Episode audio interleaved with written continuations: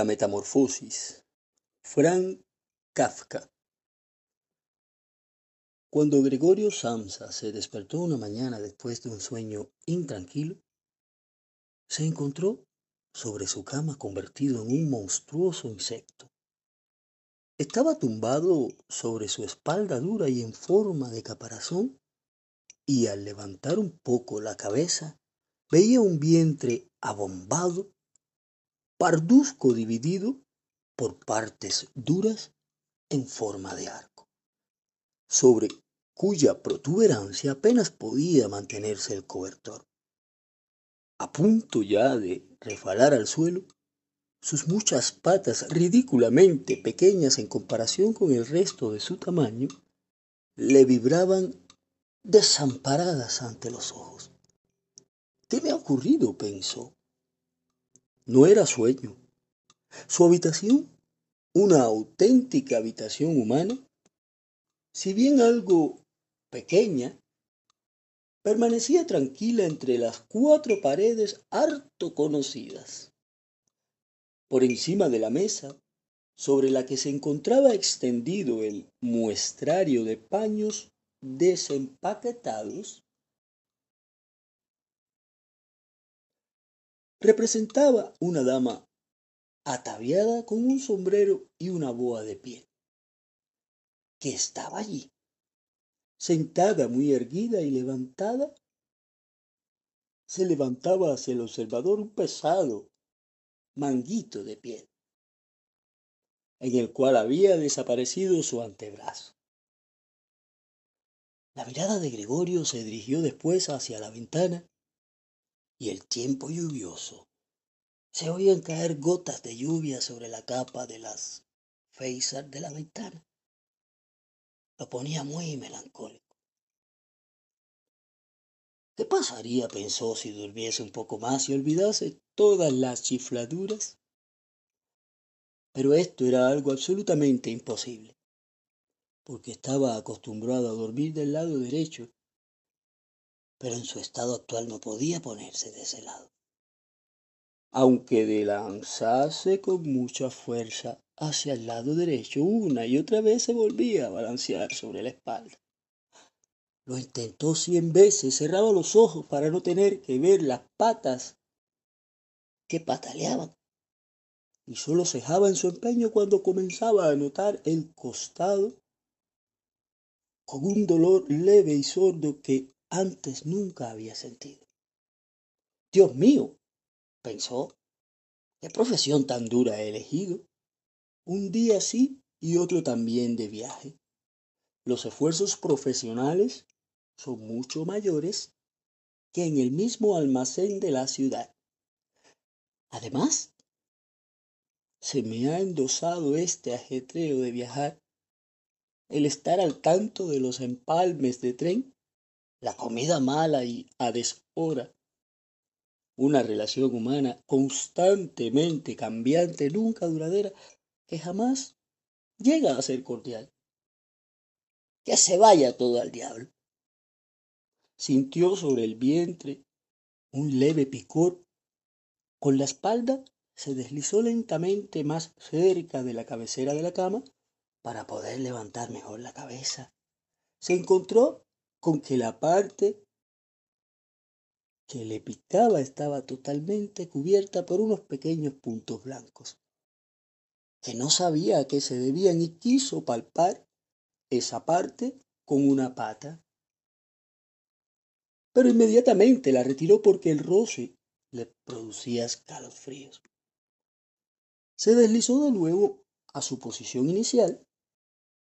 Esto de levantarse pronto, pensó, hace a uno desbaratar y desvariar. El hombre tiene que dormir. Otros viajantes viven como pachas. Si yo, por ejemplo, a lo largo de la mañana, vuelvo a la pensión para pasar a limpio los pedidos que he conseguido, estos señores todavía están sentados tomando el desayuno eso podría intentar yo con mi jefe, pero en ese momento iría a parar a la calle. Quién sabe por lo demás si no sería lo mejor para mí. si no tuviera que dominarme por mis padres, ya me habría despertado hace tiempo. Me habría presentado ante el jefe y le habría dicho mi opinión con toda mi alma. Se habría caído de la mesa.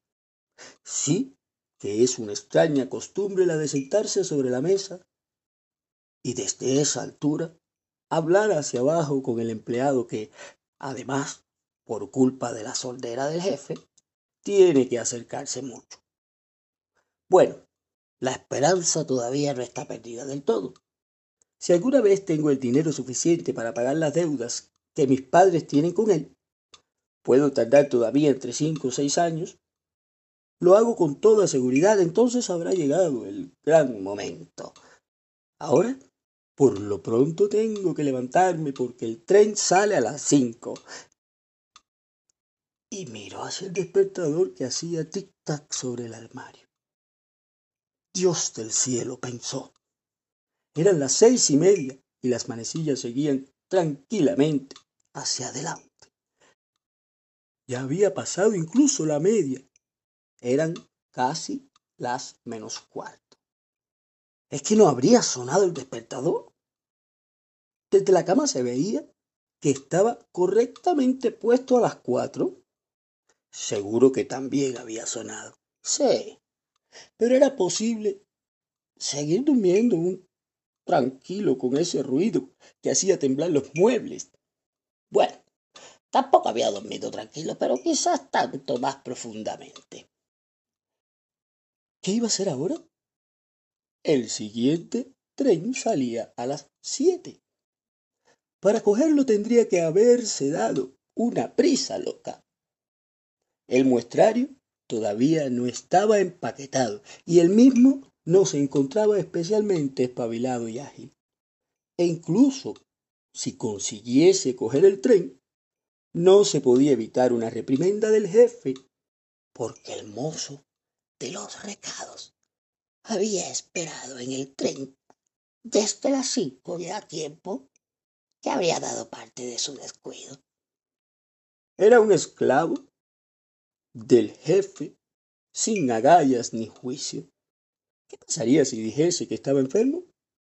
Ah, pero esto sería sumamente desagradable y sospechoso, porque Gregorio no había estado enfermo ni una sola vez durante los cinco años de servicio.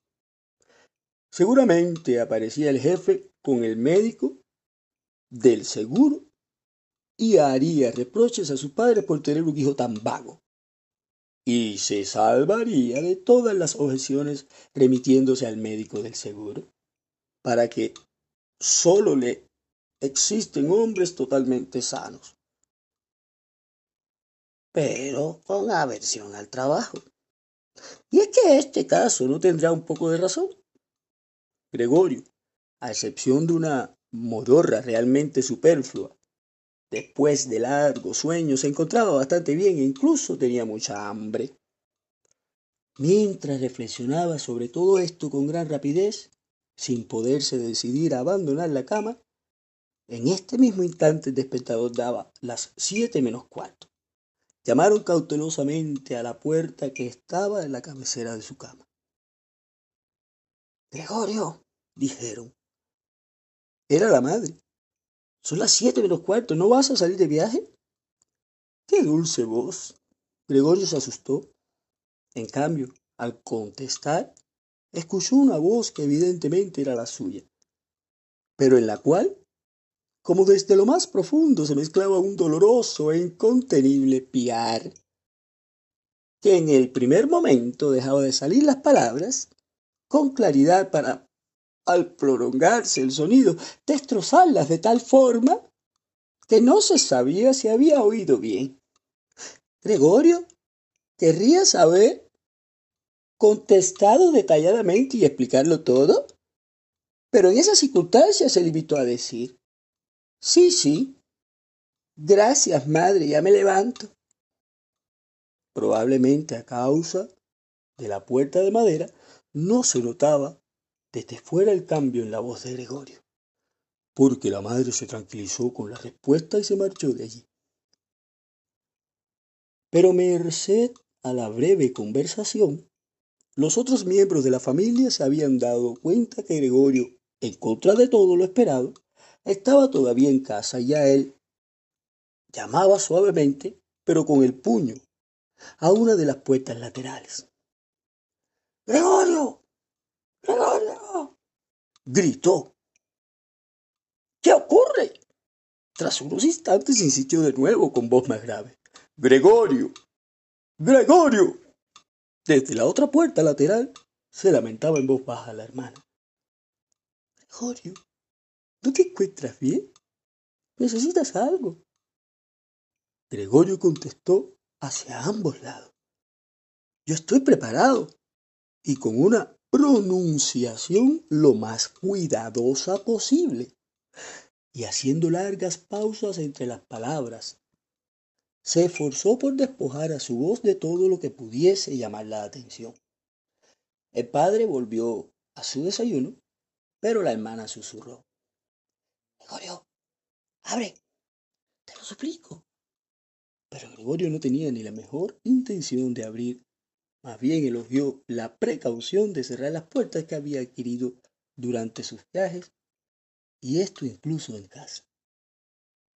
Al principio tenía la intención de levantarse tranquilamente y sin ser molestado vestirse y sobre todo desayunar y después pensar en todo lo demás porque en la cama eso ya lo veía. No llegaría con sus cavilaciones a una conclusión sensata. Recordó que ya en varias ocasiones había sentido en la cama algún leve dolor, quizá producido por estar mal tumbado, dolor que al levantarse había resultado ser solo fruto de su imaginación. Y tenía curiosidad por ver cómo se iban desvaneciendo paulatinamente sus fantasías de hoy. No dudaba en absoluto de que el cambio de voz no era otra cosa que el síntoma de un buen resfriado, la enfermedad profesional de los viajantes. Tirar el cobertor era muy sencillo, solo necesitaba inflarse un poco y caería por sí solo pero el resto sería difícil, especialmente porque él era muy ancho. Hubiera necesitado brazos y manos para incorporarse, pero en su lugar tenía muchas patitas que, sin interrupción, se hallaban en el más dispar de los movimientos y que además no podía dominar. Si quería doblar alguna de ellas, entonces era la primera la que se estiraba, y si por fin lograba realizar con esta pata lo que quería, entonces todas las demás se movían como liberadas por una agitación grande y dolorosa.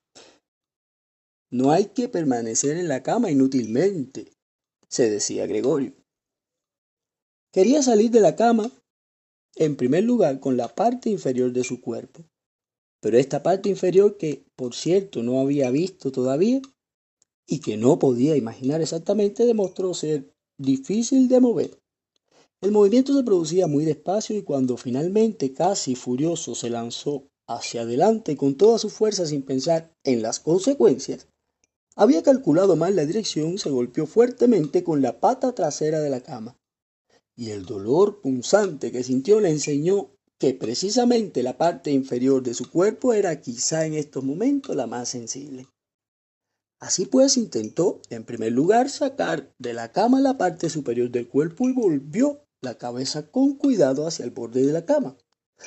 Lo logró con facilidad y a pesar de su anchura y su peso, el cuerpo siguió finalmente con lentitud el giro de la cabeza.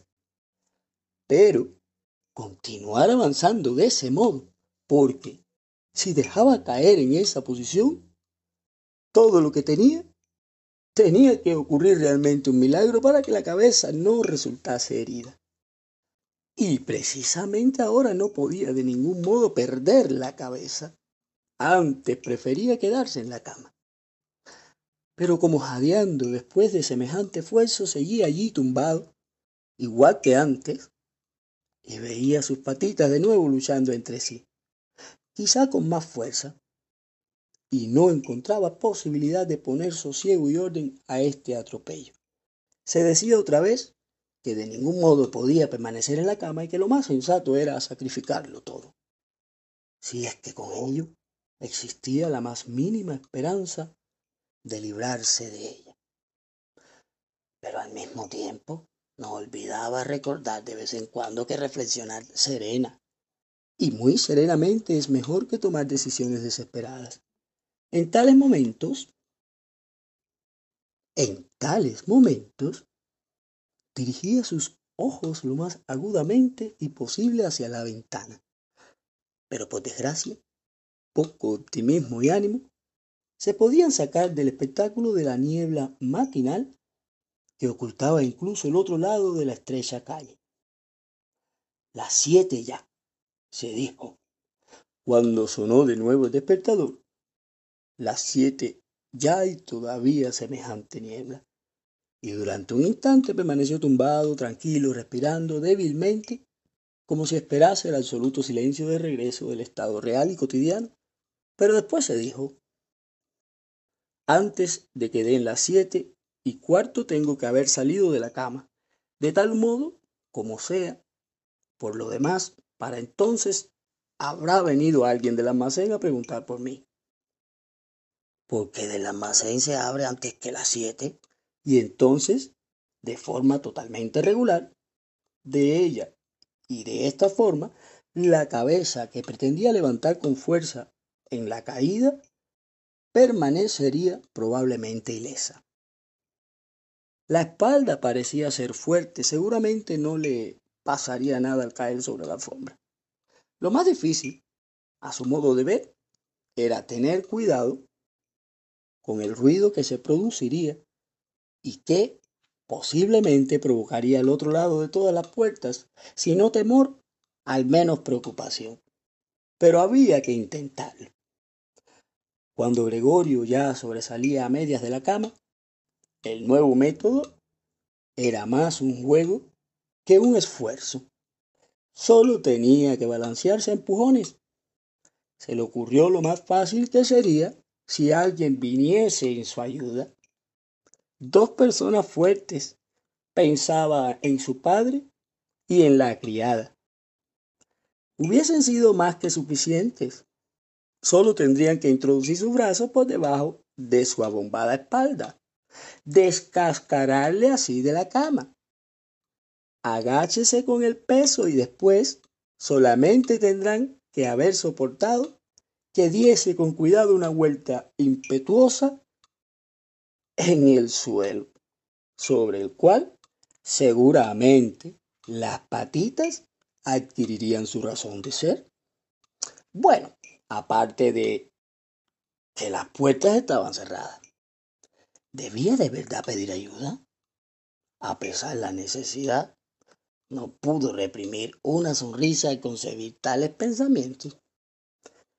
Ya había llegado el punto en que balancearse con más fuerza apenas podía guardar el equilibrio, y si pronto tendría que dedicarse definitivamente a decidirse, porque dentro de cinco minutos serían las siete y cuarto, en ese momento sonó el timbre de la puerta de la calle. Seguro que es alguien del almacén, se dijo. Y casi se quedó petrificado mientras sus patitas bailaban aún más deprisa. Durante un momento todo permaneció en silencio. No abren, se dijo Gregorio, confundido por alguna absurda esperanza. Pero entonces, como siempre, la criada se dirigió con naturalidad y con paso firme hacia la puerta y abrió. Gregorio solo necesitó escuchar el primer saludo del visitante y ya sabían quién era. El apoderado en persona. ¿Por qué había sido condenado Gregorio a prestar sus servicios en una empresa en la que el más mínimo descuido se concebía inmediatamente en la mayor sospecha? Es que todos los empleados, sin excepción, eran unos bribones. Es que no había entre ellos un hombre leal y adicto a quien, simplemente por no hubiese aprovechado para el almacén un par de horas de la mañana, se lo comiesen los remordimientos y francamente no estuviese en condiciones de abandonar la cama. Y francamente no estuviese en posición y condición de abandonar su cama. Es que no era verdad suficiente mandar a preguntar a un aprendiz si es que este pregunteo era necesario. Tenía que venir el apoderado en persona y había con ello que mostrar a toda una familia inocente que la investigación de este sospechoso asunto solamente podía ser confiada al juicio del apoderado? Y más, como consecuencia de la irritación a la que le condujeron estos pensamientos que como consecuencia de una auténtica decisión, se lanzó de la cama con toda su fuerza, se produjo un golpe fuerte, pero no fue el auténtico ruido.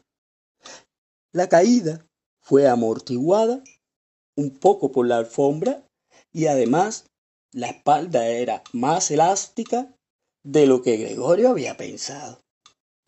A ello se debió el sonido sordo y poco aparatoso. Solamente no había mantenido la cabeza con el cuidado necesario. Y se le había golpeado, la giró, la restregó contra la alfombra de rabia y de dolor. Ahí dentro se ha caído algo, dijo el apoderado en la habitación contigua de la izquierda. Gregorio intentó imaginarse si quizás alguna vez no pudiese ocurrirle al apoderado algo parecido a lo que le ocurría hoy a él. Había menos que admitir la posibilidad, pero, como cruda respuesta, a esta pregunta el apoderado dio ahora un par de pasos firmes en la habitación e hizo crujir sus botas de charol. Desde la habitación de la derecha, la hermana, para advertir a Gregorio, susurró. El apoderado está aquí. Ya lo sé, le dijo Gregorio para sus adentros, pero no se atrevió a alzar la voz tan alto que la hermana pudiera haberlo oído. Gregorio, dijo entonces el padre desde la habitación de la derecha.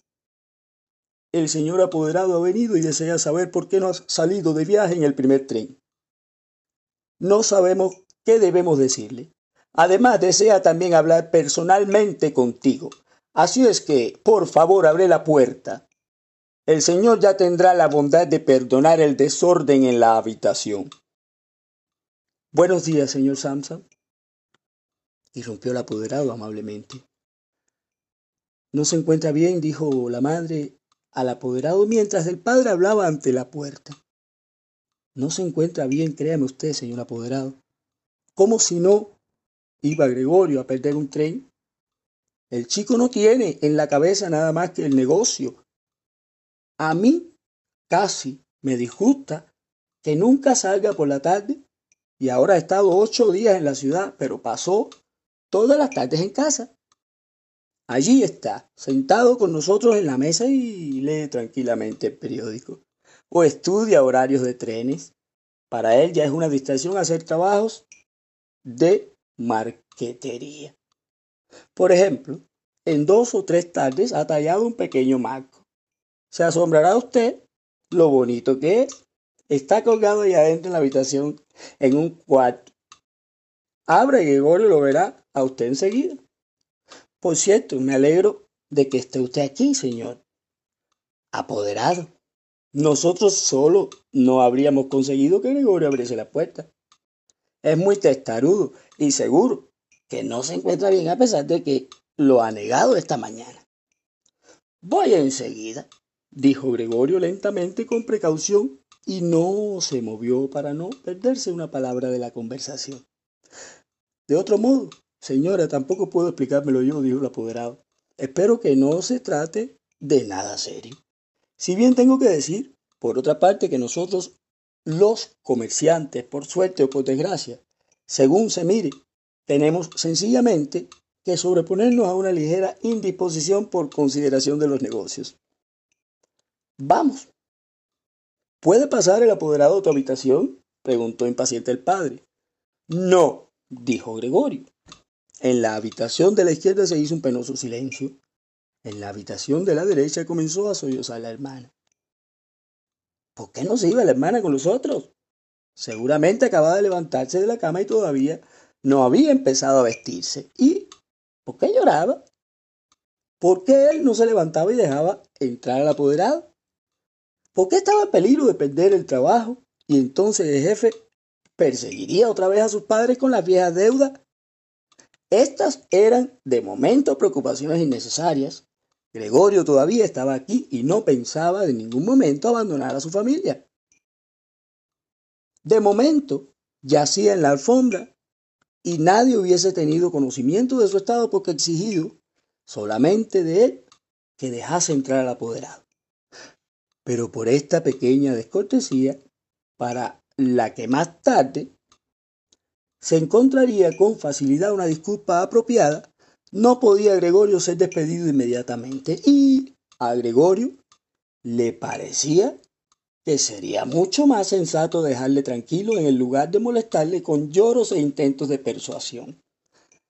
Pero la verdad es que era la incertidumbre que le apuraba a los otros hacia perdonar su comportamiento.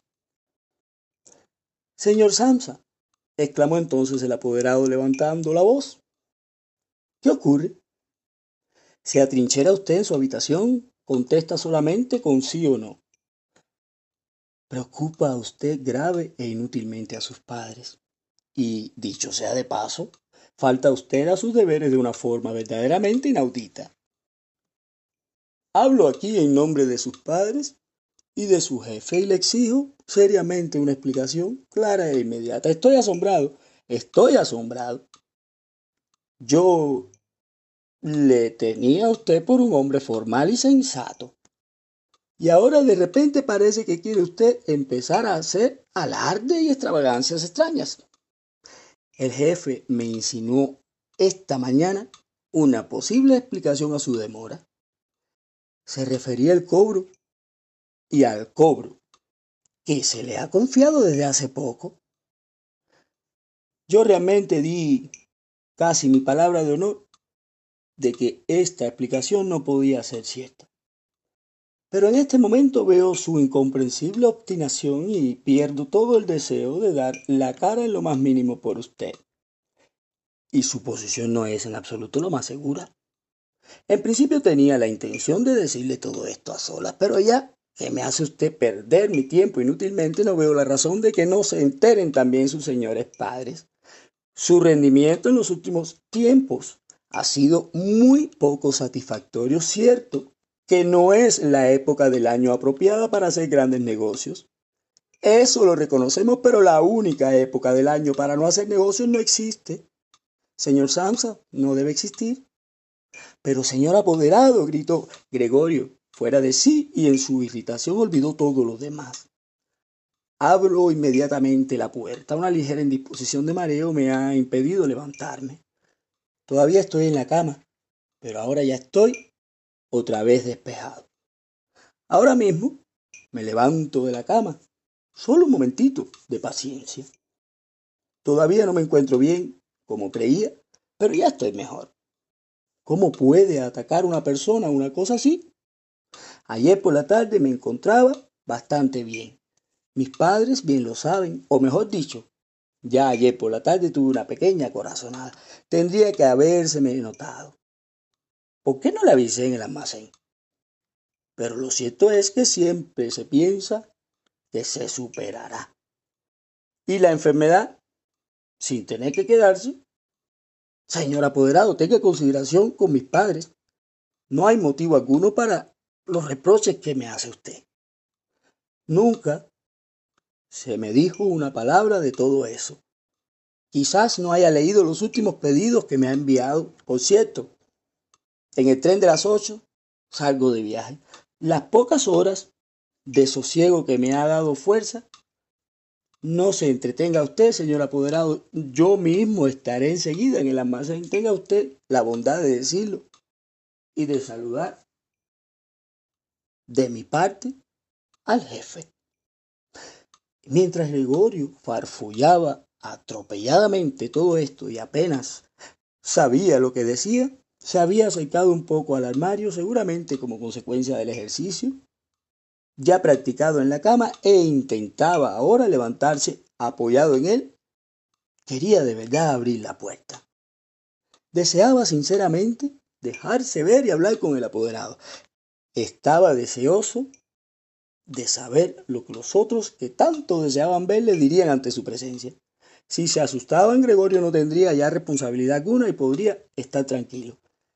Pero si lo aceptaban con toda tranquilidad, entonces tampoco tenía motivo para excitarse y, de hecho, podría, si se daba prisa, estar a las ocho en la estación.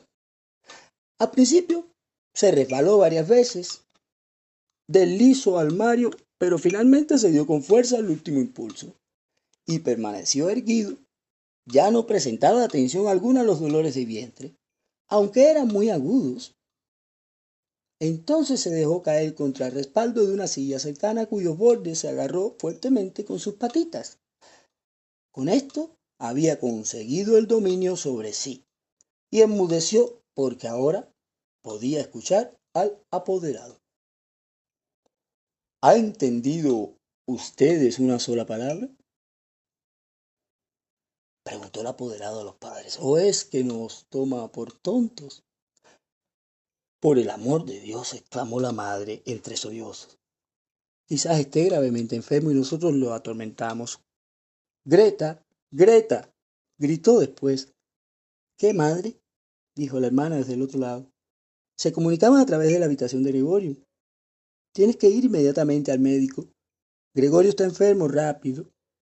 Ve a buscar al médico. Acabas de oír hablar a Gregorio. Es una voz de animal, dijo el apoderado en un tono de voz extremadamente bajo, comparado con los gritos de la madre. Anna. Anna. gritó el padre en la dirección de la cocina a través de la antesala y dando palmadas, ve a buscar inmediatamente al cerrajero y ya corrían las dos muchachas haciendo ruido con sus faldas por la antesala. ¿Cómo se habría vestido la hermana tan deprisa? Y abrieron la puerta de par en par, no soy yo cerrar la puerta. Seguramente la habían dejado abierta, como suele ocurrir en las casas en las que ha ocurrido una gran desgracia. Pero Gregorio ya estaba mucho más tranquilo, y así es que no se entendían sus palabras, a pesar de que él había parecido lo suficientemente clara más claras que antes. Sin duda, como consecuencia de que el oído se iba acostumbrando, pero en todo, ya se creía que el hecho de que algo andaba mal al respecto. Gregorio estaba dispuesto a prestarle ayuda. La decisión y la seguridad con la que fueron tomadas las primeras disposiciones le sentaron bien. De nuevo se consideró incluido en el círculo humano y esperaba de ambos, del médico y del cerrajero, sin distinguirlo del todo entre sí. Excelente y sorprendente resultado. Con el fin de tener una voz lo más clara posible y las decisivas conversaciones que se avecinaban.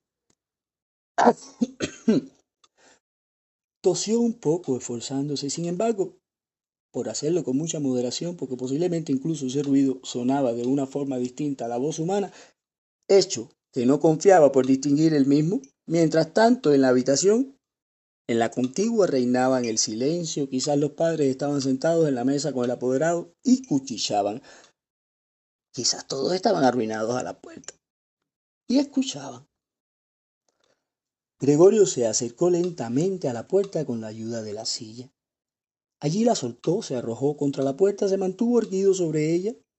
Las callosidades de sus patitas estaban provistas de una sustancia pegajosa y se descansó allí durante un momento del esfuerzo realizado.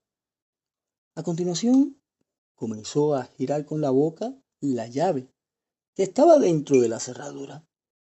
Por desgracia no parecía tener dientes propiamente dichos. ¿Con qué iba a agarrar la llave? Pero por el contrario, las mandíbulas eran desde luego muy poderosas. Con su ayuda puso la llave efectivamente en movimientos y no se daba cuenta de que sin duda estaba causando algún daño, porque un líquido parduzco le salía de la boca, chorreaba por la llave y goteaba hasta el suelo. Escuchen ustedes, dijo el apoderado en la habitación contigua, está dando la vuelta a la llave. Esto significó un gran estímulo para Gregorio. Pero todos debían haberse animado, incluso el padre y la madre. Vamos, Gregorio, Debían haber aclamado. Duro con ello y aferró ciegamente la llave con todas las fuerzas que fue capaz de reunir. A medida que avanzaba el giro de la llave, Gregorio se movía en torno a la cerradura. Ya solo se mantenía de pie con la boca. Y según era necesario, se colgaba de la llave o la apretaba de nuevo hacia adentro con todo el peso del cuerpo. El sonido agudo de la cerradura, que se abrió por fin, despertó de todo a Gregorio. Respirando profundamente, dijo para sus adentros, no he necesitado al cerrajero. Y apoyó la cabeza sobre Picaponte para abrir la puerta del todo. Como tuvo que abrir la puerta de esta forma, aún estaba ya bastante abierta y todavía no se le veía. En primer lugar, tenía que darse lentamente la vuelta sobre sí mismo, alrededor de la hoja de la puerta, y ello con mucho cuidado si no quería caer torpemente de espalda junto y justo ante el umbral de la habitación. Todavía estaba absorto en llevar a cabo aquel difícil movimiento y no tenía tiempo de prestar atención a otra cosa. Cuando escuchó al apoderado lanzar en voz alta un oh, que sonó como un silbido de viento y en ese momento vio también como aquel que era más cercano a la puerta se tapaba con la mano la boca abierta y retrocedía lentamente como si se le empujase una fuerza invisible que actuaba regularmente. La madre, a pesar de la presencia del apoderado, estaba allí con los cabellos desenredados y levantados hacia arriba. Miró en primer lugar al padre con las manos juntas y dio a continuación dos pasos hacia Gregorio, y con el rostro completamente oculto en su pecho, cayó al suelo en medio de sus faldas, que quedaron extendidas a su alrededor. El padre cerró el puño con expresión amenazadora como si quisiera empujar de nuevo a Gregorio a su habitación y miró inseguro a su alrededor por el cuarto de estar. Después se tapó los ojos con las manos y lloró de tal forma que su robusto pecho se estremecía por el llanto. Gregorio no entró, pues, en la habitación, sino que se apoyó en la parte intermedia de la hoja de la puerta, que permanecía cerrada, de modo que sólo podía verse la mitad de su cuerpo y sobre él la cabeza, inclinada a un lado, con la cual miraba hacia los demás entre tanto el día había aclarado. Al otro lado de la calle se distinguía claramente una parte del edificio de enfrente, negruzco e interminable. Era un hospital, con sus ventanas regulares que rompían duramente la fachada. Todavía caía la lluvia, pero solo a grandes gotas eran lanzadas hacia abajo aisladamente sobre la tierra. Las piezas de la valija del desayuno se extendían en gran cantidad sobre la mesa, porque para el padre el desayuno era la comida principal del día, que prolongaba durante horas con la lectura de diversos periódicos Justamente en la pared de enfrente había una fotografía de Gregorio, de la época de su servicio militar, que le representaba con un uniforme de teniente y como con la mano sobre la espalda sonriendo despreocupadamente, exigían respeto para su actitud. ¿Y su uniforme? La puerta del vestíbulo estaba abierta y se podía ver el rellano de la escalera y el comienzo de la misma que conducían hacia abajo. Bueno, dijo Gregorio. Y era completamente consciente de que era el único que había conservado la tranquilidad. Me vestiré inmediatamente, empaquetaré el muestrario y saldré de viaje. ¿Quieren dejarme marchar? Bueno, señor apoderado, ya ve usted que no soy obstinado y me gusta trabajar. Viajar es fatigoso, pero no podría vivir sin viajar. ¿A dónde va usted, señor apoderado? ¿A la Masec? Sí. ¿Lo contará usted todo tal como es en realidad?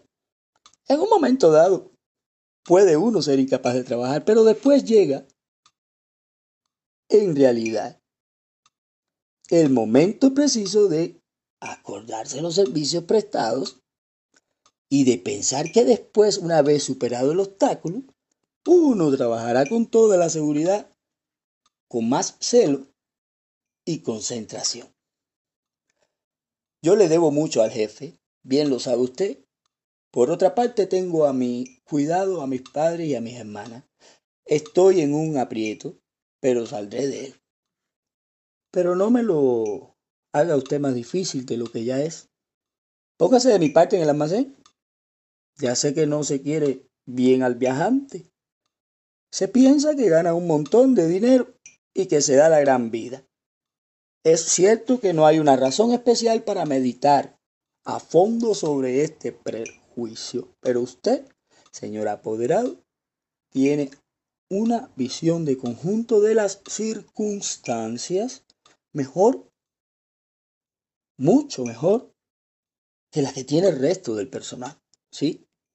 En confianza incluso en una visión de conjunto mejor que la del mismo jefe, que en su condición de empresario cambia fácilmente de opinión en perjuicio del empleado. También sabe usted muy bien que el viajante casi todo el año está fuera del almacén, puede convertirse fácilmente en víctima de murmuraciones, casualidades y quejas infundadas contra las que le resulta absolutamente imposible defenderse. Porque la mayoría de las veces no se entera de ellas y más tarde, cuando agotado ha terminado un viaje, siente sobre su propia carne, una vez en el hogar, las funestas consecuencias cuyas causas no puede comprender. Señor apoderado, no se marche usted sin haberme dicho una palabra que me demuestre que al menos una pequeña parte me da la razón. Me da usted la razón. Pero el apoderado ya se había dado la vuelta a las primeras palabras de Gregorio y por encima del hombro se movía conclusivamente hacia la puerta. Gregorio poniendo los labios en forma de morro, y mientras Gregorio hablaba, no estuvo quieto ni un momento, sino que sin perderle de vista se iba deslizando hacia la puerta, pero muy lentamente, como si existiese una prohibición secreta de abandonar la habitación, ya se encontraba en el vestíbulo y, juzgar por el movimiento repentino que sacó el pie por última vez del cuarto de estar, Podría haberse creído que acababa de quemarse la suela. Ya en el vestíbulo, extendió la mano derecha lejos de sí y en dirección de la escalera, como si allí le esperase realmente una salvación sobrenatural. Gregorio comprendió que de ningún modo debía dejar marchar al apoderado en este estado de ánimo si es que no quería ver extremadamente amenazado su trabajo en el almacén. Los padres no entendían todo esto demasiado bien. Durante todos estos largos años, había llegado al convencimiento de que Gregorio estaba colocado en este almacén para el resto de su vida y además con las preocupaciones actuales. Tenía tanto que hacer que había perdido toda previsión. Pero Gregorio poseía esa previsión. El apoderado tenía que ser retenido, tranquilizado, persuadido y finalmente atraído. El futuro de Gregorio y de su familia dependía de ello. Si hubiese estado aquí la hermana, ella era lista, ya había llorado cuando Gregorio todavía estaba tranquilamente sobre su espalda. Y seguro que él, apoderado, ese aficionado a las mujeres, se hubiese dejado llevar por ella. Ella habría cerrado la puerta principal y en el vestíbulo le hubiese disuadido de su miedo. Pero lo cierto es que la hermana no estaba aquí y Gregorio tenía que actuar. Y sin pensar que no conocía todavía su actual capacidad de movimiento y que sus palabras posiblemente y seguramente incluso no habían sido entendidas. Abandonó la hoja de la puerta y se deslizó seguramente incluso. No habían sido entendidas abandonó la hoja de la puerta y se deslizó a través del hueco abierto. Pretendía dirigirse hacia el apoderado que, de una u otra forma grotesca, se agarraba ya con ambas manos a la barandilla del rellano. Pero buscando algo que apoyar, cayó inmediatamente sobre sus múltiples patitas, dando un pequeño grito. Apenas había sucedido esto, sintió por primera vez en esta mañana un bienestar físico. Las patitas tenían suelo firme por debajo. Obedecían la perfección como advirtió con alegría. Incluso intentaban transportarle hacia donde él quería.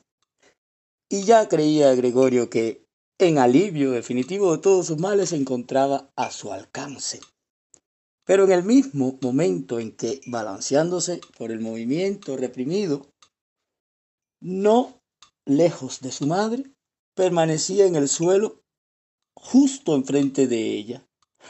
Esta, que parecía completamente sumida en sus propios pensamientos, dio un salto hacia arriba con los brazos extendidos, con los dedos muy separados entre sí y exclamó Socorro, por el amor de Jehová, socorro.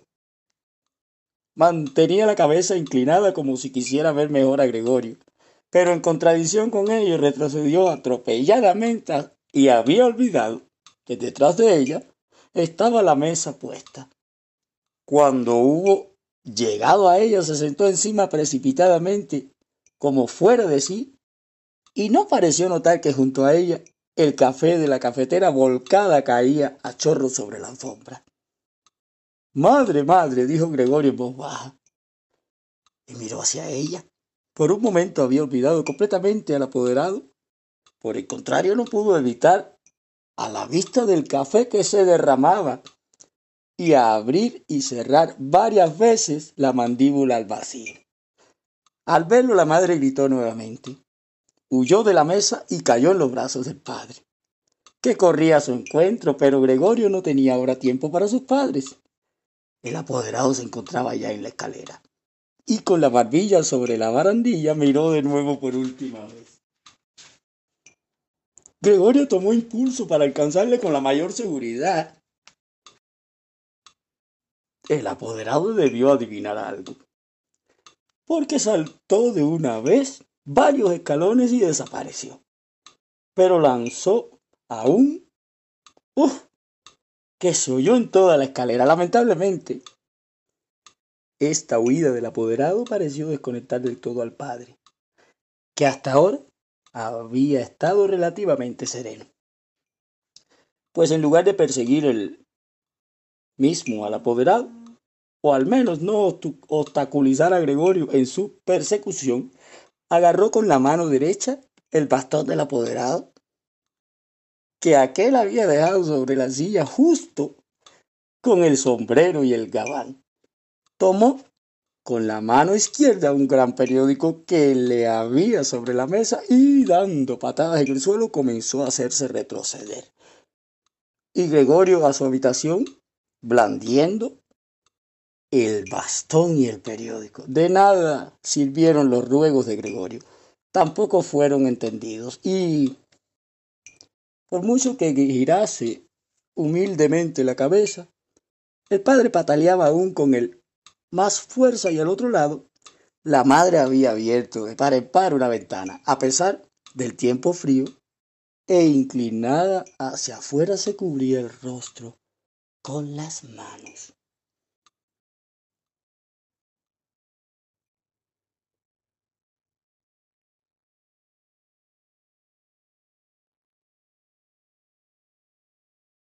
Entre la calle y la escalera se estableció una fuerte corriente de aire. Las cortinas de las ventanas volaban y se agitaban los periódicos de encima de la mesa. Las hojas sueltas revoloteaban por el suelo y el padre le acosaba implacablemente y dejaba y daba silbidos como un loco.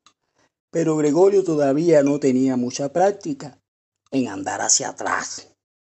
Andaba realmente muy despacio y si Gregorio se hubiese podido dar la vuelta, enseguida hubiese realmente estado en su habitación. pero tenía mucho miedo de impacientar al padre con su lentitud. Al darse la vuelta y cada instante le amenazaba el golpe mortal del bastón en la espalda o la cabeza. Finalmente, no le quedó a Gregorio otra solución, pues advirtió con angustia que, andando hacia atrás, ni siquiera era capaz de mantener la dirección. Y así mirando con temor constantemente a su padre de reojo, comenzó a darse la vuelta con mayor rapidez. Fue posible, pero en realidad con una gran lentitud.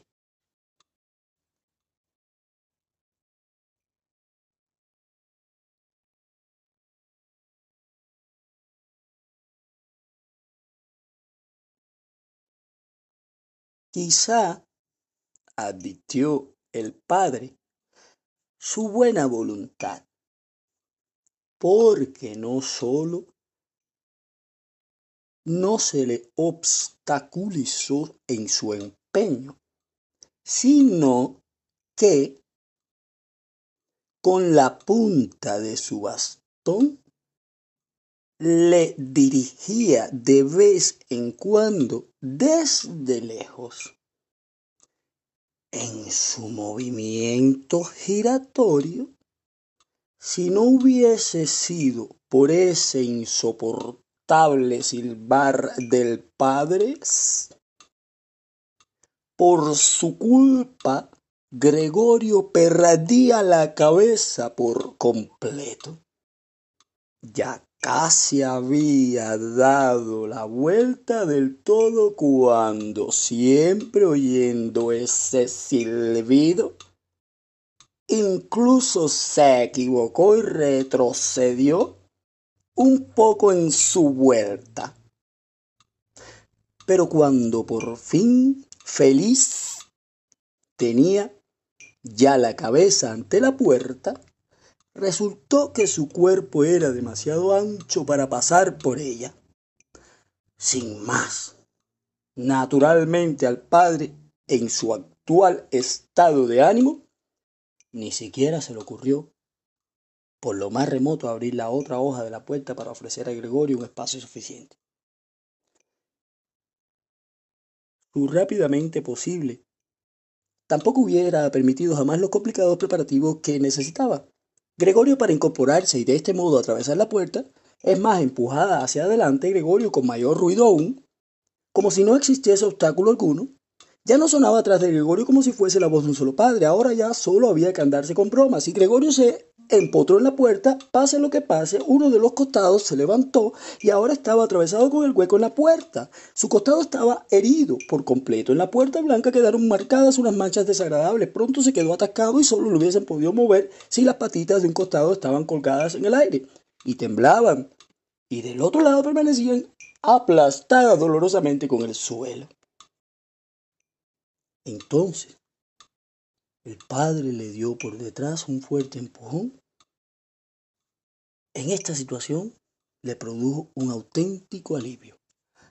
Gregorio penetró profundamente en su habitación, sangrando con intensidad. La puerta fue cerrada con el bastón y a continuación se hizo por fin el silencio.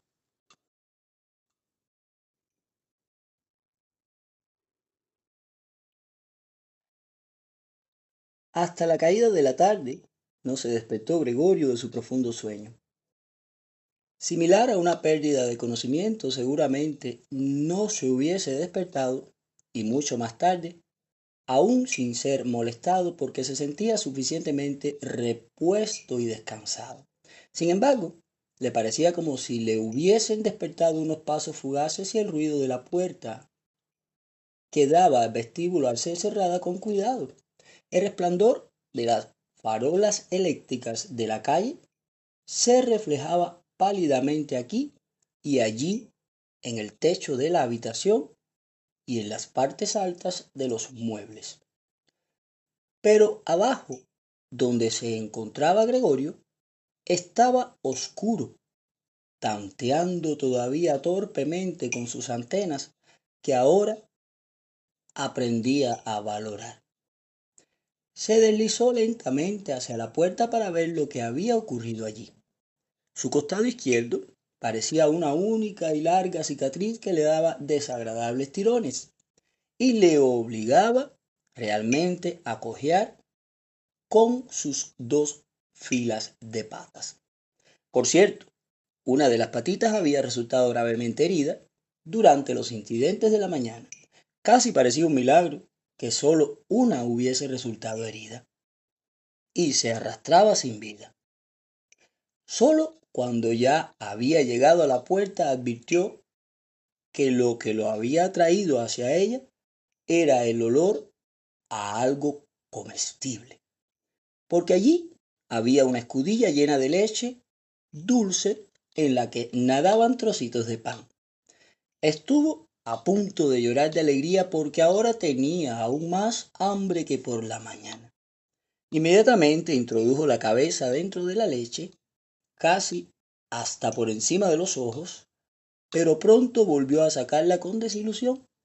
No solo comer le resultaba difícil debido a su delicado costado izquierdo, solo podía comer si todo su cuerpo cooperaba jadeando, sino que además la leche, que siempre había sido su bebida favorita, y que seguramente por eso se la había traído la hermana, ya no le gustaba. Es más, se retiró casi con repugnancia de la escudilla y retrocedió a rastras hacia el centro de la habitación.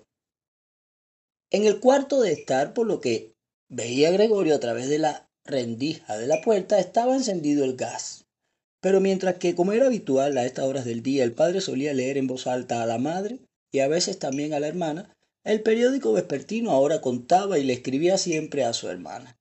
Se había perdido del todo en los últimos tiempos. Pero no todo a su alrededor permanecía en silencio, a pesar de que, sin duda, la casa no estaba vacía. Qué vida tan apacible lleva la familia, se dijo Gregorio, y mientras miraba fijamente la oscuridad que reinaba ante él, se sintió muy orgulloso de haber podido proporcionar a sus padres y a su hermana la vida que llevaba en una vivienda tan hermosa. Pero, ¿qué ocurriría si toda la tranquilidad, todo el bienestar y toda la satisfacción llegase ahora a un terrible final? Para no perderse en tales pensamientos, prefirió Gregorio ponerse en movimiento y arrastrarse de acá para allá por la habitación. En una ocasión, durante el largo anochecer, se abrió una pequeña rendija, una vez en una puerta lateral y otra vez en la otra, y ambas se volvieron a cerrar rápidamente. Probablemente alguien tenía necesidad de entrar, pero al mismo tiempo sentía demasiada vacilación. Entonces Gregorio se paró justamente delante de la puerta del cuarto de estar, decidido a hacer entrar alguna manera y de alguna manera al indeciso visitante, o al menos para saber de quién se trataba. Pero la puerta ya no se abrió más, y Gregorio esperó en vano. Por la mañana temprano, cuando todas las puertas estaban bajo llave, todos querían entrar en su habitación. Durante el día, no venía nadie y además ahora las llaves estaban metidas en la cerradura desde afuera. Muy tarde, ya de noche, se apagó la luz y en el cuarto de estar, entonces fue difícil probar que todos los padres y la hermana habían permanecido despiertos todo ese tiempo, porque tal y como se podía oír perfectamente se retiraban de puntillas los tres juntos. En ese momento, así pues seguramente hasta la mañana siguiente no entraría nadie más en la habitación de Gregorio. Disponía de mucho tiempo para pensar, sin que nadie le molestase, sobre cómo debía organizar de nuevo su vida. Pero la habitación, de techos altos y que daba la impresión de estar vacía, en la cual estaba obligado a permanecer tumbado en el suelo, lo asustaba sin que pudiera descubrir cuál era la causa puesto que era la habitación que ocupaba desde hacía cinco años y con un giro medio inconsciente, y no sin una cierta vergüenza, se apresuró a meterse bajo el canapé, en donde a pesar de que su corazón era muy estrujado, y a pesar de que ya no podía levantar la cabeza, se sintió muy pronto cómodo y solamente lamentó que su cuerpo fuese demasiado ancho para poder desaparecer por completo debajo del canapé. Allí permaneció durante toda la noche que pasó en parte inmerso en un semisueño del que una y otra vez lo despertaba el hambre con un sobresalto, y el padre, y en parte, entre preocupaciones y confusas esperanzas, lo llevaban a la consecuencia de que de momento debía comportarse con calma y con la ayuda de una gran paciencia y de una gran consideración por parte de la familia. Tendría que hacer soportables las molestias que Gregorio, en su estado actual, no podía evitar producirle. Ya muy de mañana, eran todavía casi de noche. Tuvo Gregorio la oportunidad de poner a prueba las decisiones que acababa de tomar porque la hermana, casi vestida del todo, Abrió la puerta desde el vestíbulo y miró con expectación hacia adentro. No lo encontró enseguida, pero cuando lo descubrió debajo del canapé, Dios mío, tenía que estar en alguna parte. No podía haber volado. Se asustó tanto que, sin poder dominarse, volvió a cerrar la puerta desde fuera. Pero como si se arrepintiese de su comportamiento, inmediatamente lo abrió de nuevo y entró de puntilla como si se tratase de un enfermo grave o de un extraño. Gregorio había adelantado la cabeza casi hasta el borde del canapé y la observaba. Se daría cuenta de que había dejado la leche y no por falta de hambre y le traería otra comida más adecuada. Si no caía en cuenta por sí misma, Gregorio preferiría morir de hambre antes que llamarle la atención sobre esto. Y a pesar de que sentía unos enormes deseos de salir, de debajo del canapé, arrojarse a los pies de la hermana y rogarle que le trajese algo bueno de comer. Pero la hermana reparó con sorpresa en la escudilla llena, a cuyo alrededor se había vertido un poco de leche y la levantó del suelo, aunque no lo hizo directamente con las manos, sino con un trapo. Y se la llevó Gregorio. Tenía mucha curiosidad por saber lo que traería en su lugar. E hizo al respecto la más diversa conjetura. Pero nunca hubiese podido adivinar lo que la bondad de la hermana iba realmente a hacer. Para poner a prueba su gusto, le trajo muchas cosas para elegir, todas ellas extendidas sobre un viejo periódico. Había verduras pasadas, medio podridas, huesos de la cena, rodeados de una salsa blanca que se había ya endurecido, algunas uvas, pasadas almendras y un queso que hacía dos días Gregorio había calificado de incomible. Un trozo de pan, trozo de pan con mantequilla y un trozo de pan untado con mantequilla y sal. Además añadió a todo esto la escudilla que a partir de ahora probablemente estaba destinada a Gregorio, en la cual había echado agua. Y por delicadeza, como sabía que Gregorio nunca comería delante de ella, se retiró rápidamente e incluso echó la llave para que Gregorio se diese cuenta que podía ponerse todo, todo, todo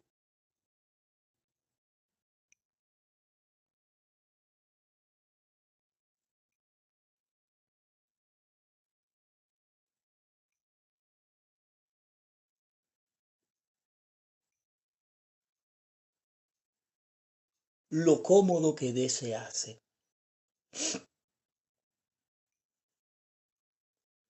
Las patitas de Gregorio zumbaban cuando se acercaba el momento de comer. Por cierto, sus heridas ya debían estar curadas del todo porque ya no notaba molestia alguna. Se asombró y pensó en cómo hacía más de un mes se había cortado un poco un dedo y esa herida todavía anteayer le dolía bastante. ¿Tendré ahora menos sensibilidad? Pensó y ya chupaba con voracidad el queso que fue lo que más fuertemente y de inmediato lo atrajo del todo. Sucesivamente, a toda velocidad, y con los ojos llenos de lágrimas de alegría, devoró el queso, las verduras y la salsa.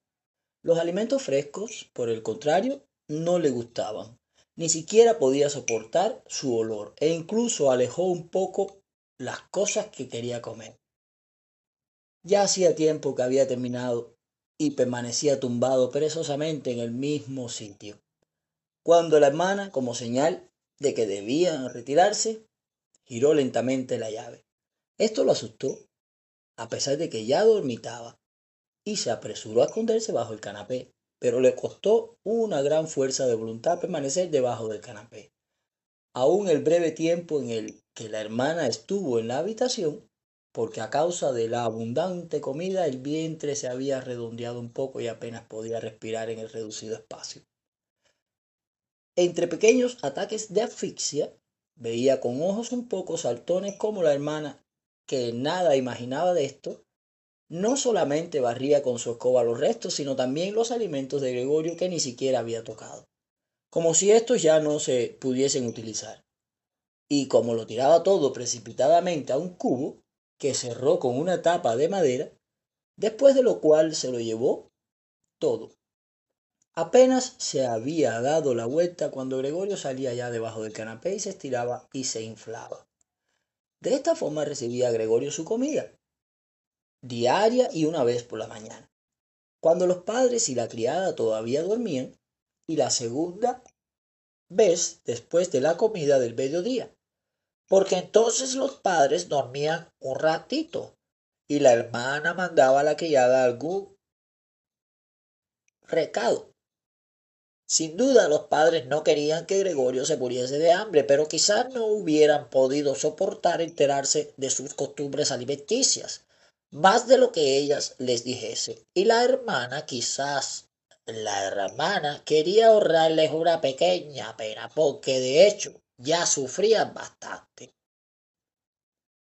Gregorio no pudo enterarse de las excusas con las que el médico y el cerrajero habían sido despedidos de la casa en aquella primera mañana, puesto que, como no podían entenderle, nadie, ni siquiera la hermana, pensaba que él pudiera entender a los demás. Y así, cuando la hermana estaba en su habitación, tenía que conformarse con escuchar de vez en cuando sus suspiros, sus invocaciones a los santos y solo más tarde, cuando ya se había acostumbrado un poco a todo naturalmente, nunca podría pensarse en que se acostumbrase del todo. Cazaba a Gregorio a veces una observación hecha amablemente que así podría interpretarse. Hoy sí que le ha gustado, decía cuando Gregorio había comido con más abundancia. Mientras que, en el caso contrario, que poco a poco se repetía con más frecuencia. Solía decir casi con tristeza, hoy ha sobrado todo. Mientras que Gregorio no se enteraba de novedad alguna y de forma directa escuchaba algunas cosas procedentes de las habitaciones contiguas, y allí donde escuchaba voces, una sola vez corría enseguida hacia la puerta correspondiente y se estrujaba con todo su cuerpo contra ella. Especialmente en los primeros tiempos no había ninguna conversación que de alguna manera si bien solo en secreto no tratase de él. A lo largo de dos días se escucharon durante las comidas discusiones sobre cómo se debían comportar ahora, pero él también entre las comidas hablaba del mismo tema, porque siempre había en casa al menos dos miembros de la familia, ya que seguramente nadie quería quedarse solo en la casa, y tampoco podían dejar de ningún modo la casa sola. Incluso ya el primer día, la criada no estaba del todo claro y que cuánto sabía de lo ocurrido. Había pedido de rodillas a la madre que la despidiese inmediatamente y cuando un cuarto de hora después se marchaba con las lágrimas en los ojos, daba gracias por el despido como por el favor más grande que pudiese hacérsele. Y sin que nadie se lo pidiese hizo un solemne juramento de no decir nada a nadie. Ahora la hermana junto con la madre tendría que cocinar. Si bien esto no ocasionaba demasiado trabajo porque apenas se comía nada, una y otra vez escuchaba a Gregorio como uno animaba en vano al otro que comiese y que no recibiría más contestación. Gracias, tengo suficiente o algo parecido. Quizás tampoco se bebía nada. A veces la hermana preguntaba al padre si quería tomar una cerveza y se ofrecía amablemente a ir ella misma a buscarla. Y como el padre permanecía en silencio, añadía, para que él no tuviese reparos que también podría mandar a la portera, pero entonces el padre respondía, por fin, con un poderoso no, y ya no se hablaba más del asunto. Ya en el transcurso del primer día, el padre explicó tanto a la madre como a la hermana toda la situación económica y las perspectivas. De vez en cuando se levantaba a la mesa y recogía la pequeña caja marca Wortham que había salvado de la quiebra de su negocio ocurrida hacía cinco años.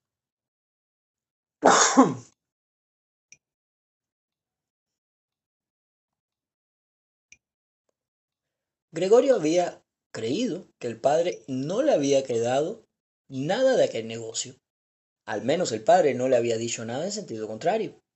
Y por otra parte, tampoco Gregorio le había preguntado. En aquel entonces la preocupación de Gregorio había sido hacer todo lo posible para que la familia olvidase rápidamente el desastre comercial que los había sumido a todos en la más completa desesperación. Y así había empezado entonces otra desesperación a trabajar con un ardor muy especial.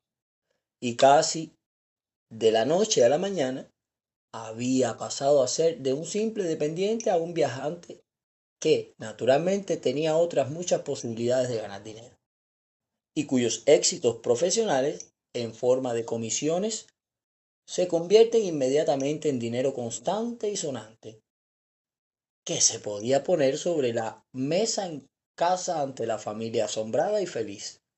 Habían sido buenos tiempos y después nunca se habían repetido, al menos con ese esplendor, a pesar de que Gregorio después ganaba tanto dinero que estaba en situación de cargar con todos los gastos de la familia, y así lo hacía. Se habían acostumbrado a esto tanto la familia como Gregorio y se aceptaba el dinero con agradecimiento. Él lo entregaba con gusto, pero ya no emanaba de ello un calor especial. Solamente la hermana había permanecido unida a Gregorio y su atención secreta consistía en mandarla el próximo año al conservatorio sin tener en cuenta los grandes gastos que ello traería consigo y que se compensarían de alguna u otra forma porque ella, al contrario que Gregorio, sentía un gran amor por la música y tocaba el violín de una forma conmovedora. Con frecuencia durante las breves estancias de Gregorio en la ciudad se mencionaba el conservatorio en las conversaciones con la hermana, pero solo como un hermoso sueño en cuya realización no podía ni pensarse, y los padres ni siquiera les gustaba escuchar esas inocentes alusiones. Pero Gregorio pensaba decididamente en ello y tenía la intención de darlo a conocer solemnemente en Nochebuena. Este tipo de pensamientos completamente inútiles en su estado actual eran los que le pasaban por la cabeza mientras permanecía allí pegado a la puerta y escuchaba. A veces ya no podía escuchar más de puro cansado. Y en un descuido se golpeaba la cabeza contra la puerta, pero inmediatamente volvía a levantarla porque incluso el pequeño ruido que había producido con ello había sido escuchado al lado y habían hecho enmudecer a todos. ¿Qué es lo que hará? Decía el padre pasado algunos momentos y dirigiéndose a todas luces hacia la puerta, después se reanudaba poco a poco la conversación que había sido interrumpida. De esta forma Gregorio se enteró muy bien y el padre solía repetir con frecuencia sus explicaciones, en parte porque él mismo ya hacía tiempo que no se ocupaba de estas cosas y en parte también porque la madre no entendía todo a la primera de que a pesar de la desgracia, todavía quedaba una pequeña fortuna, que los intereses, aún intactos, habían aumentado un poco más durante ese tiempo. Además, el dinero de Gregorio había traído todos los meses a casa y él solo había guardado para sí unos pocos florines. No se había gastado del todo y se había convertido en un pequeño capital. Gregorio detrás de su puerta asentía entusiasmado, contento por la inesperada previsión y ahorro. La verdad es que con ese dinero sobrante, Gregorio podía haber ido liquidando toda la deuda que tenía el padre con el jefe. Y el día en que por fin hubiesen podido abandonar ese trabajo, habría estado más cercano. Pero ahora era sin duda mucho mejor así, tal como lo había organizado el padre. Sin embargo, este dinero no era del todo suficiente como para que la familia pudiese vivir de los intereses. Bastaba quizás mantener la familia uno, como mucho dos años, y más era imposible. Así pues, se trataba de una suma de dinero que en realidad no podía tocarse y que debería ser reservada para un caso de necesidad, pero el dinero para vivir había que ganarlo. Y ahora bien, el padre era ciertamente un hombre sano, pero ya viejo, y sus fuerzas durante estos cinco años que habían sido las primeras vacaciones de su esforzada y sin embargo infructuosa existencia, había engordado mucho y por ello se había vuelto muy torpe. Y la anciana madre tenía ahora que ganar dinero ella, que padecía de asma, a quien un paseo por la casa producía fatiga y pasaba uno de cada dos días con dificultades respiratorias tumbada en el sofá con la ventana abierta y la hermana también tenía que ganar dinero. Ella, que todavía era una criatura de 17 años, a quien uno se le alegra de poder proporcionar la forma de vida que había llevado hasta ahora y que consistía en vestirse bien, dormir mucho y ayudar en la casa, participar en algunas diversiones modestas y sobre todo tocar el violín. Cuando se empezaba a hablar de la necesidad de ganar dinero, Gregorio acababa por abandonar la puerta y alojarse sobre el fresco sofá de cuero que estaba junto a la puerta porque se ponía al rojo vivo de vergüenza y tristeza. A veces permanecía allí tumbado durante toda la noche y no dormía ni un momento, y se restregaba durante horas sobre el cuero.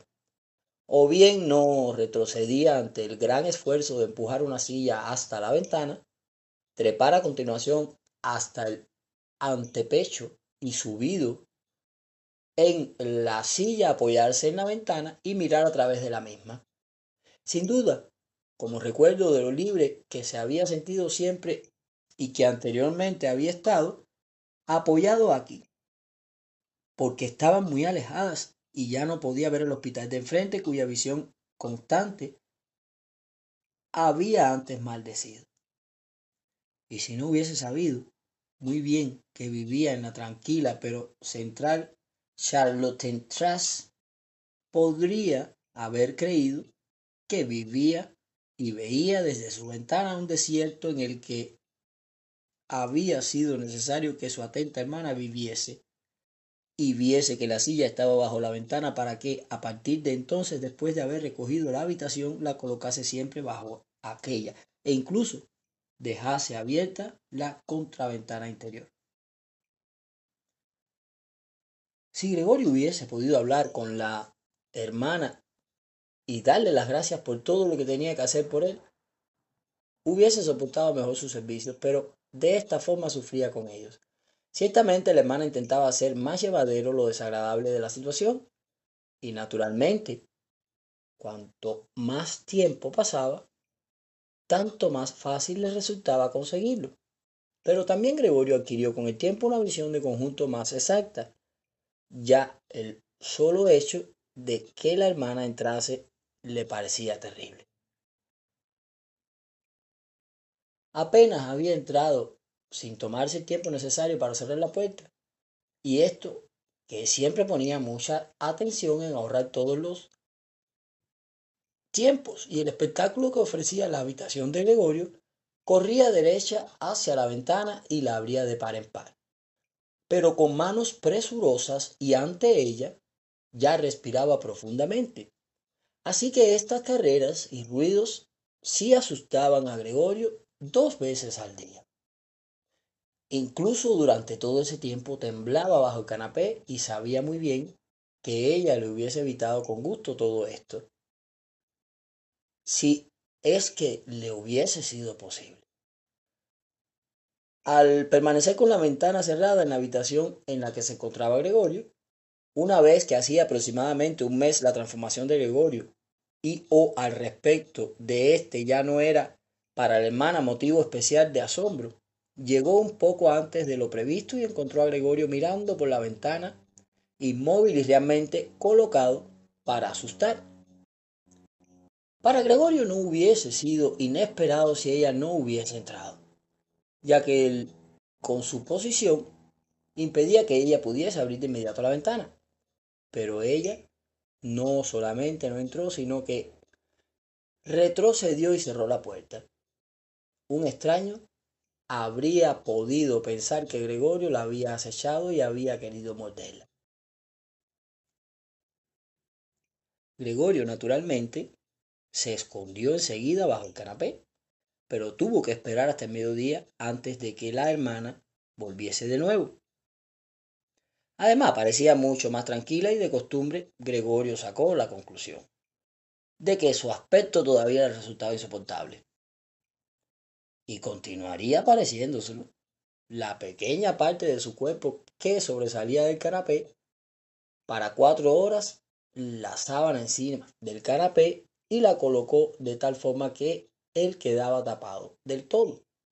Y la hermana incluso ni se agachaba, no podía verlo. Si en opinión de la hermana esa sábana no hubiese sido necesaria, podría haberla retirado, porque estaba suficientemente claro de que Gregorio no se aislaba por gusto. Pero dejó la sábana tal como estaba, incluso Gregorio creyó adivinar una mirada de gratitud cuando con cuidado levantó la cabeza un poco para ver cómo se acogía la hermana la nueva disposición.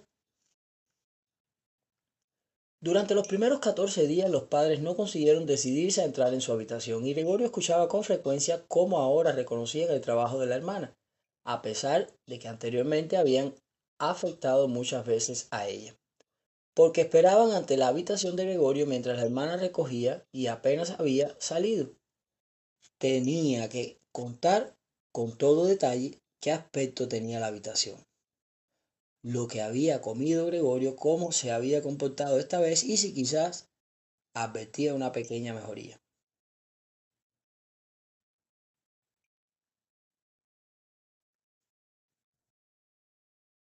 Durante los primeros 14 días los padres no consiguieron decidirse a entrar en su habitación. Y Gregorio escuchaba con frecuencia cómo ahora reconocían el trabajo de la hermana a pesar de que anteriormente se habían enfadado muchas veces con ella porque les parecía una chica poco inútil. Pero ahora, a veces ambos, el padre y la madre, esperaban ante la habitación de Gregorio mientras la hermana la recogía y apenas había salido. Tenía que contar con todo detalle qué aspecto tenía la habitación, lo que había comido Gregorio, cómo se había comportado esta vez y quizás se advertía una pequeña mejoría. Por cierto, la madre quiso entrar y advertía una pequeña mejoría. El padre y la hermana se lo impidieron al principio con argumentos racionales que Gregorio escuchaba con mucha atención y con los que estaba muy de acuerdo, pero más tarde hubo que impedírselo por la fuerza. Y si entonces gritaba, Déjenme entrar a ver a Gregorio. Pobre hijo mío. ¿Es que no comprenden que tengo que entrar a verlo? Entonces Gregorio pensaba que quizás sería bueno que la madre entrase. Naturalmente, no todos los días, pero sí una vez a la semana. Ella comprendía todo mucho mejor que la hermana, que a pesar de todo su valor no era más que una niña. Y en última instancia, quizás solo se habría hecho cargo de una tarea tan difícil por la irreflexión infantil. El deseo de Gregorio de ver a la madre de pronto se convirtió en realidad. Durante el día Gregorio no quería mostrarse por la ventana, por consideración a sus padres, pero tampoco podría arrastrarse demasiado por los pocos metros cuadrados del suelo. Ya soportaba con dificultad estar tumbado tranquilamente durante la noche y pronto ni siquiera la comida le produciría alegría alguna.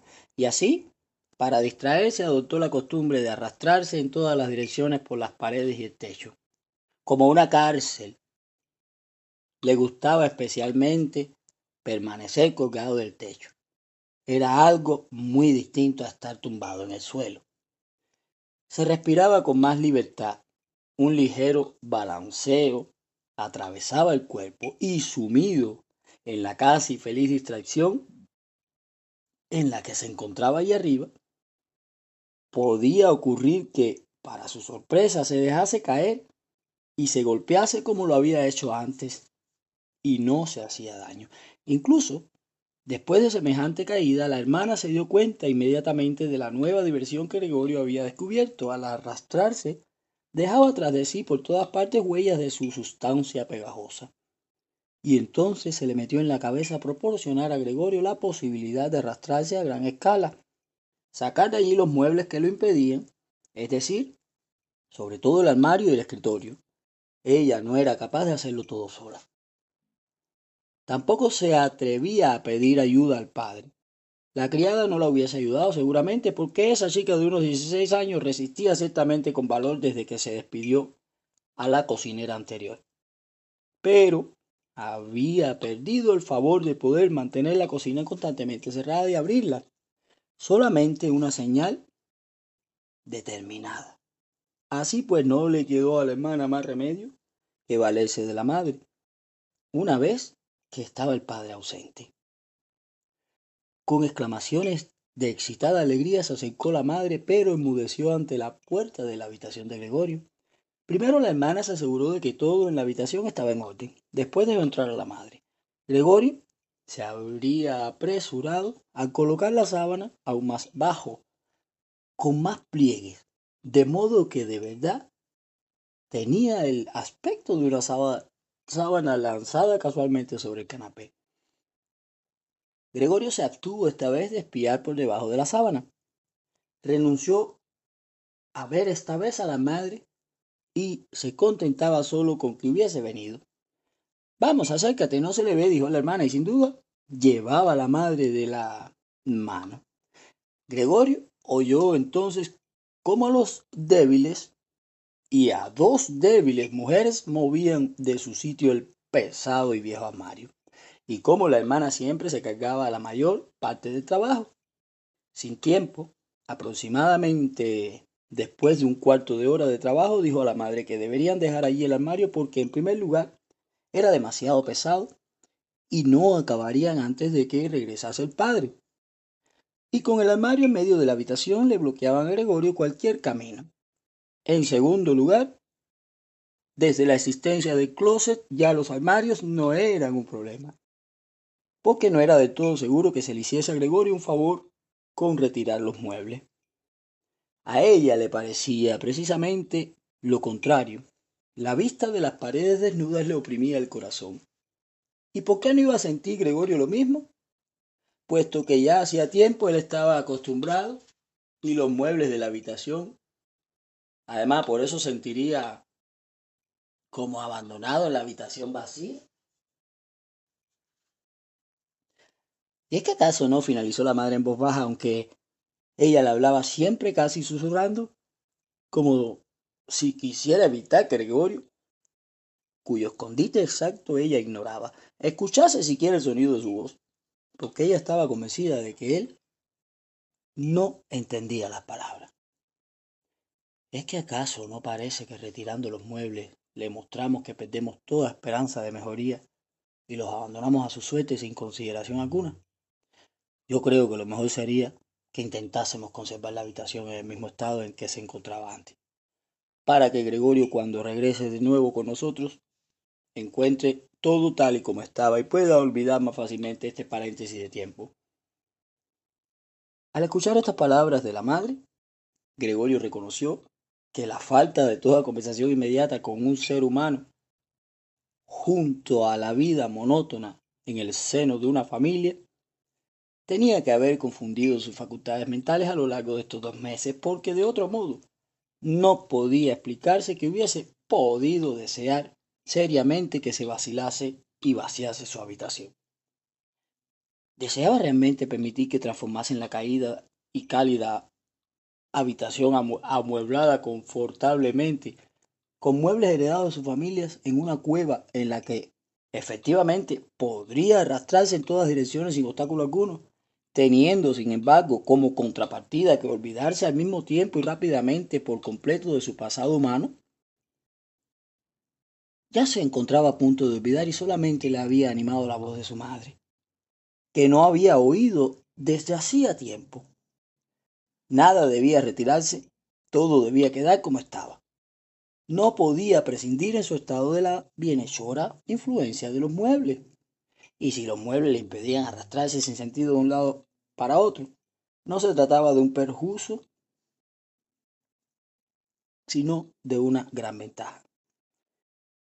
Pero la hermana prejuiciosa era lentamente y lamentablemente otra opinión. No sincero, pero sí cierto derecho, se había acostumbrado a aparecer frente a los padres como experta en discutir sobre asuntos concernientes a Gregorio. Y de esa forma el consejo de la madre era para la hermana adaptar todos los motivos suficientes para retirar no solo el armario, sino también adaptar el escritorio. No botarlo, sino arrastrarlo a picarlo a la mitad. Menos espacio, la misma función quizás botando libros, libretas y cuadernos, sustituyéndolos por teléfonos, tablets y computadoras. Buena adaptación la de su modernidad, asombrado pero merece toda metamorfosis sin calamidad. Eso sí, de forma inesperada y difícil había conseguido lo que la impulsaba a esta exigencia.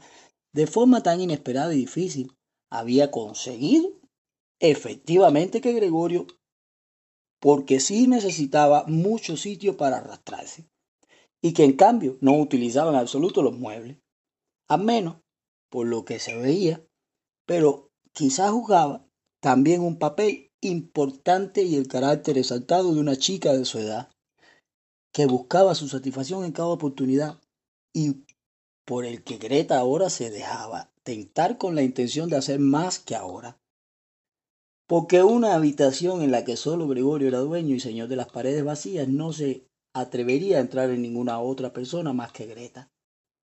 Así pues no se dejó disuadir de sus propósitos de la madre. También de pura inquietud, a pesar de que Gregorio se repetía una y otra vez que no ocurriría nada fuera de lo común, salió de repente. Las mujeres estaban en ese momento en la habitación contigua apoyadas en el escritorio para tomar aliento. Cambió cuatro veces la dirección de su marcha. No sabía ciencia cierta qué era lo que debía salvar primero. Lluvia, viento, sol o mar, cuando vio la pared ya vacía, llamándole la atención el cuadro de la mujer envuelta en pieles. Se arrastró apresuradamente hacia ellas y la apretó contra el cuadro, cuyo cristal lo sujetaba. No se habría permitido una larga tregua. Y ya volvían.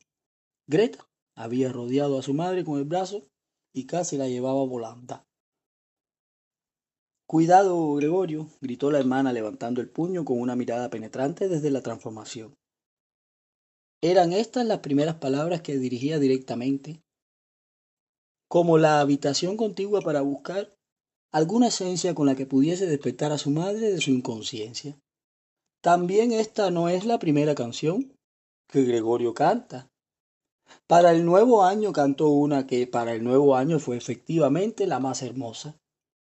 Gregorio sigue ahí, con su caparazón, más familiar, más social que personal. ¿Ha pensado usted en eso? Pasó un momento y Gregorio, todavía extenuado a su alrededor, todo estaba tranquilo. Él juró no hablar, ni oír esa voz, ni representarla puesto que Gregorio no sabía de dónde había salido esta actualización. Un narrador querido le contó. ¿Qué ha ocurrido? La metamorfosis me autorizó. El autor falleció y yo me decidí a hacerte un audio de cariño y amor. Vaya audio, gritó Gregorio en un tono como si al mismo tiempo estuviese furioso y contento. Gregorio retiró la cabeza de la puerta y se levantó hacia el padre. Cantaré. Nunca se hubiese imaginado así al padre y tal como le ponía los ojos allí. Bien, es verdad que en los últimos tiempos, puesta su atención en arrastrarse por todas partes, había perdido la ocasión de preocuparse como antes por los asuntos que ocurrían dentro de su casa, dentro de su caparazón, Tenía realmente que haber estado preparado para encontrar las circunstancias cambiadas. Pero aún así, aún así, este era todavía el padre. El mismo hombre que yacía sepultado en la cama. Yacer sepultado en una cama. Y el mismo hombre que la tarde en que volvía la recibía en bata sentado en su sillón y que no estaba en condiciones de levantarse, sino que como señal de alegría solo levantaba los brazos hacia él. Ah. Solo a mirar por última vez, alcanzó a ver cómo la puerta de su habitación se abría de par en par y por delante de la hermana, que chillaba, salía corriendo la madre en agua, puesto que la hermana le había desnudado para proporcionarle aire mientras permanecía inconsciente.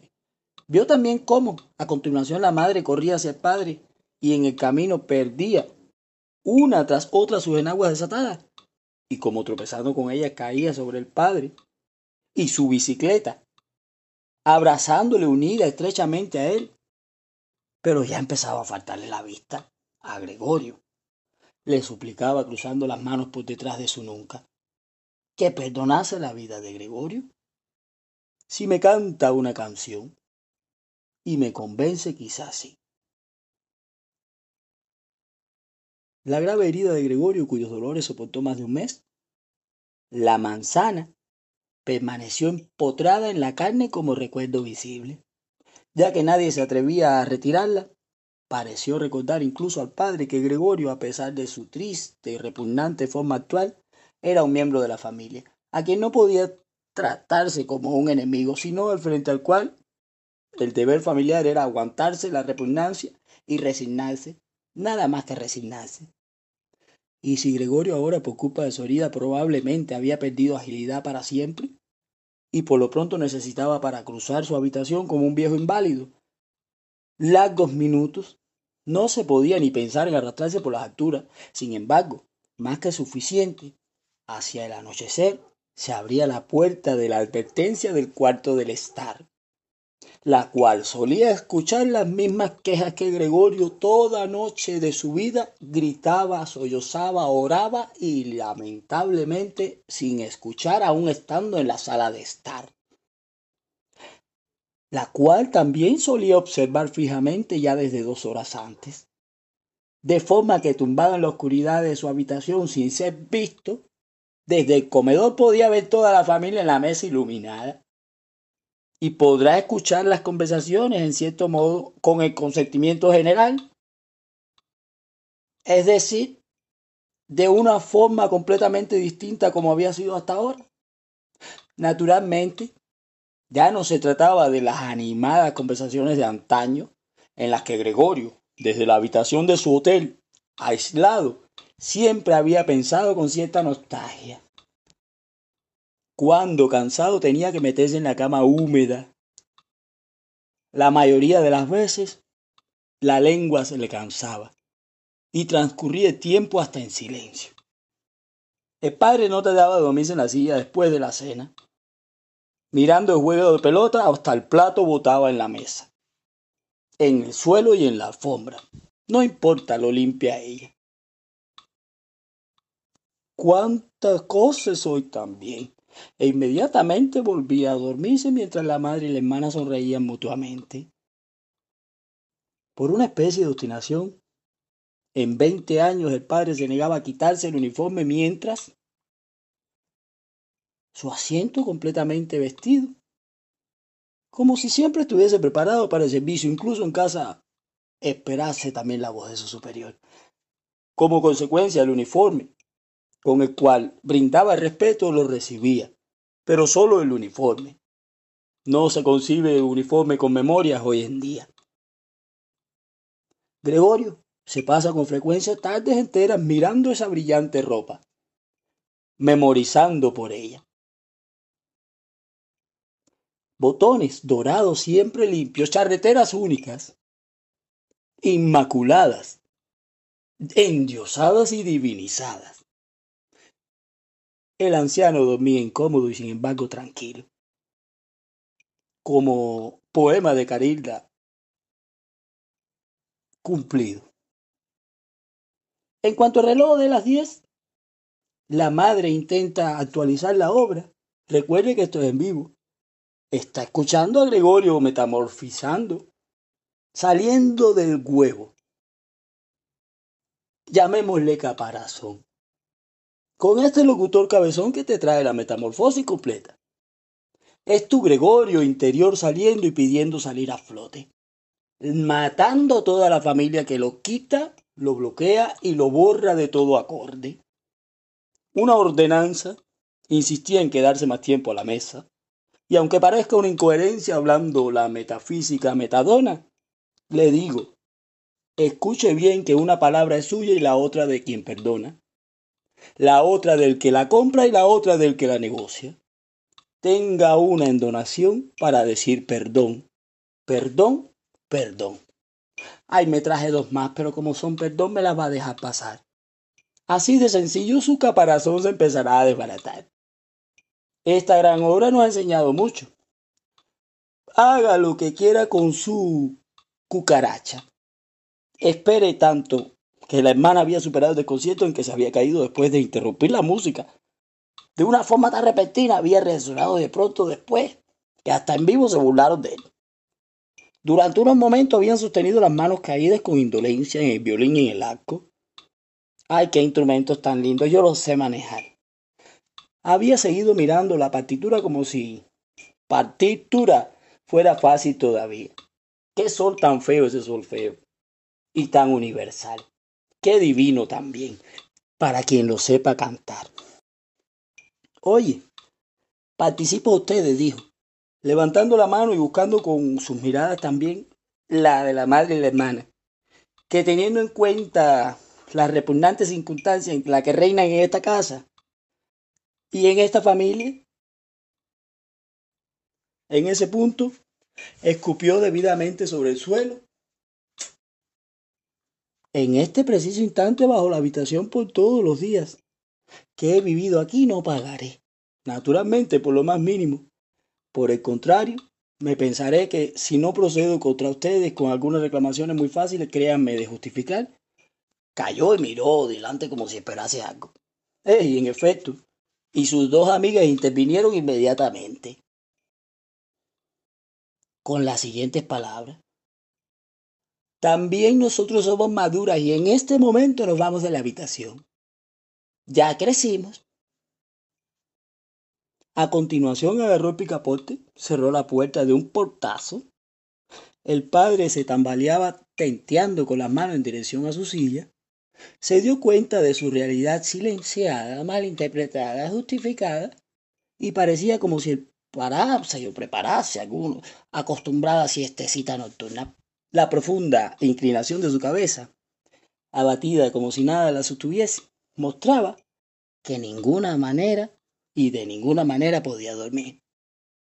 Gregorio yacía todo el tiempo en silencio en el mismo sitio, en el que también la debilidad causada por el hambre que pasaba le impedía moverse. Temía con cierto fundamento que dentro de unos momentos se desencadenase sobre él una tormenta general y esperaba, ni siquiera se sobresaltó con el ruido del violín.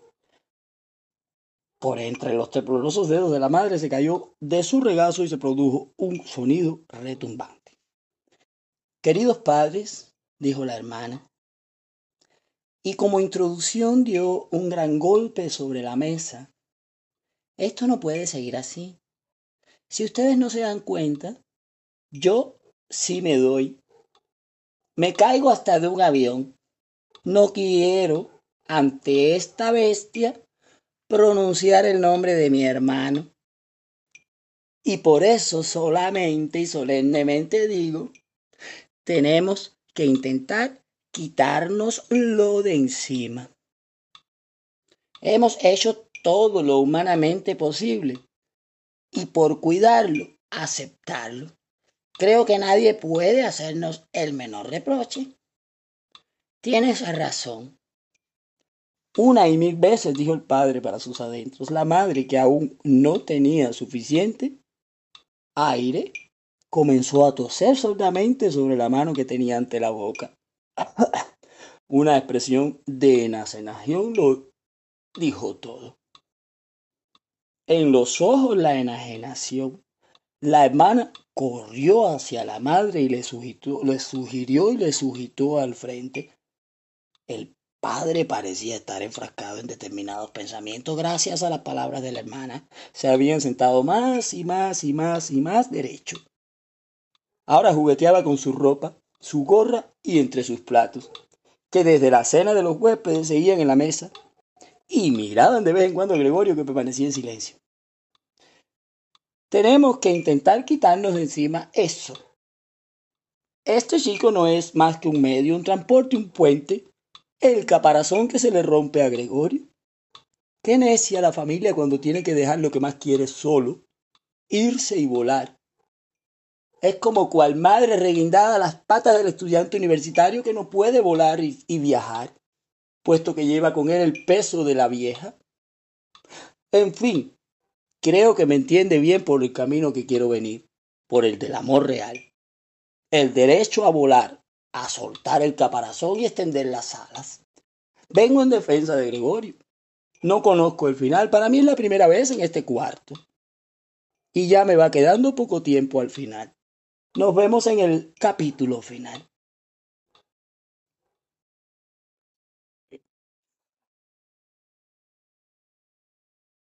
Quizás pueda darme la vuelta ahora, pensó Gregorio, y empezó de nuevo su actividad.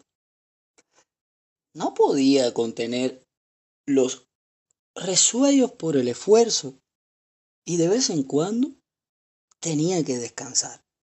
Por lo demás, nadie le apremiaba. Se le dejaba hacer lo que quisiera. Cuando hubo dado la vuelta del todo, comenzó enseguida a retroceder todo recto. Se asombró de la gran distancia que le separaba de su habitación y no comprendía cómo. Con su debilidad, hacía un momento, había recorrido el mismo camino sin notarlo, concentrándose constantemente en avanzar con rapidez y apenas se dio cuenta de que ni una palabra ni una exclamación de su familia le molestaba, cuando ya estaba en la puerta volvió la cabeza, no por completo porque notaba que el cuello se le ponía rígido, pero sí vio, aunque tras de él, nada había cambiado. Solo la hermana se había levantado. Su última mirada acarició a la madre que por fin se había quedado profundamente dormida. Apenas entró en su habitación, se cerró la puerta y echaron la llave. Gregorio se asustó tanto del repentino ruido producido detrás de él que las patitas se le doblaron. Era la hermana quien se había apresurado tanto y había permanecido en pie allí y había esperado. Con ligereza había saltado hacia adelante. Gregorio ni siquiera le había oído venir y un grito, por fin, a los padres mientras echaban la llave. ¿Y ahora? se preguntó Gregorio y miró a su alrededor en la oscuridad. Pronto descubrió que ya no se podía mover.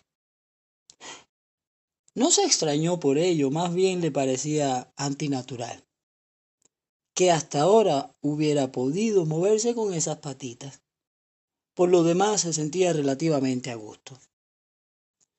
Si bien es verdad que le dolía todo el cuerpo, pero le parecía como si los dolores se hiciesen más y más débiles. Al final, desapareciesen por completo. Así llegamos al final de lo que fue la metamorfosis. Casualmente mi tablet se acaba de apagar por falta de batería. Yo soy tan incrédulo como tan espiritual. Es un mensaje. Y es un mensaje bueno.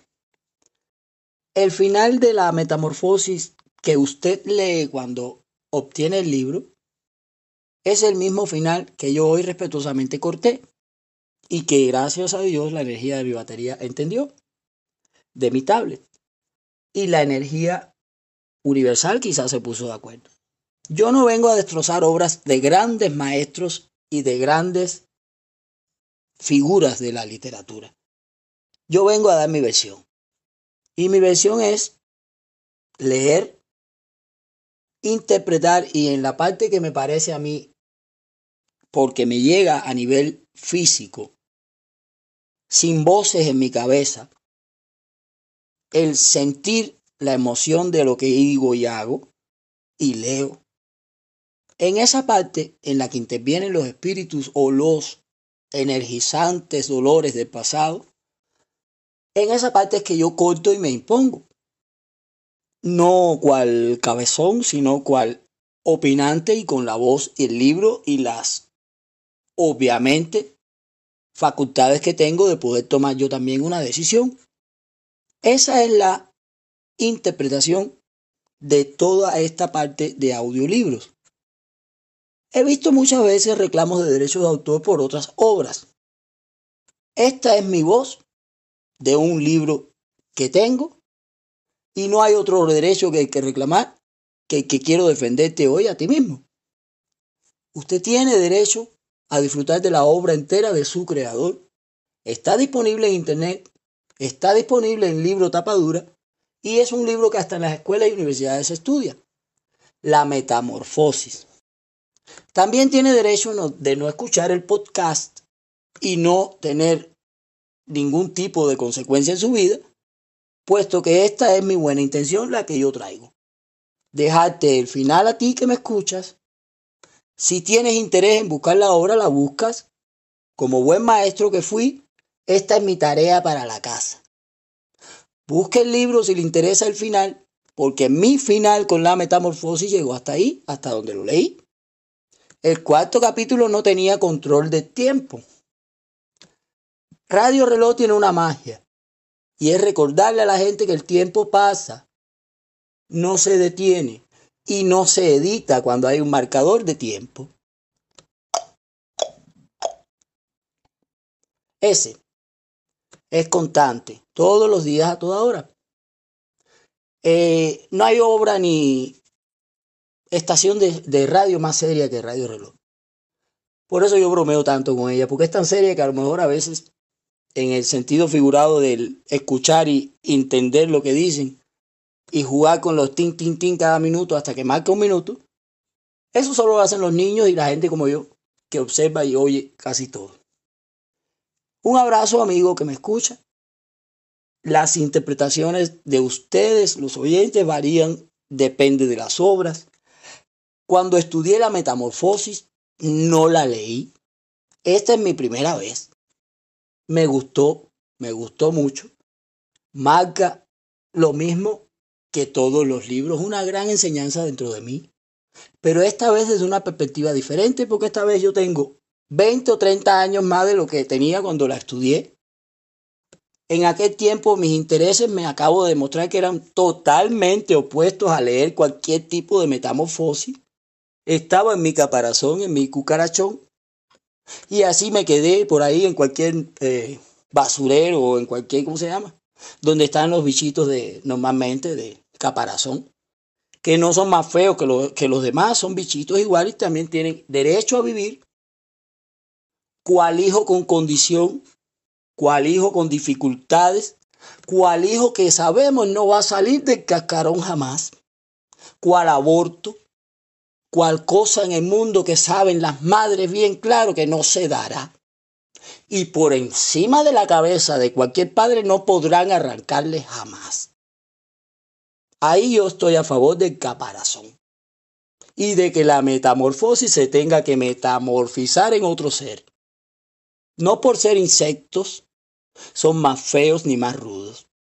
No por tener más patitas, son menos que, que un pollo para mí tiene la misma importancia a nivel natural. Sí da cosa cuando te tocan así en la piel, pero hey, ante la naturaleza todos son iguales. Y todos tienen la distinción que llevan. ¿Tiene un hijo usted con condición? Esa es su metamorfosis, pero en usted. Ahí las madres saben qué hacen. Se tragan el, el huevo con todo. ¿Y qué pasa? Que no hay metamorfosis. Eso es amor. La carga del niño se la echan ellas.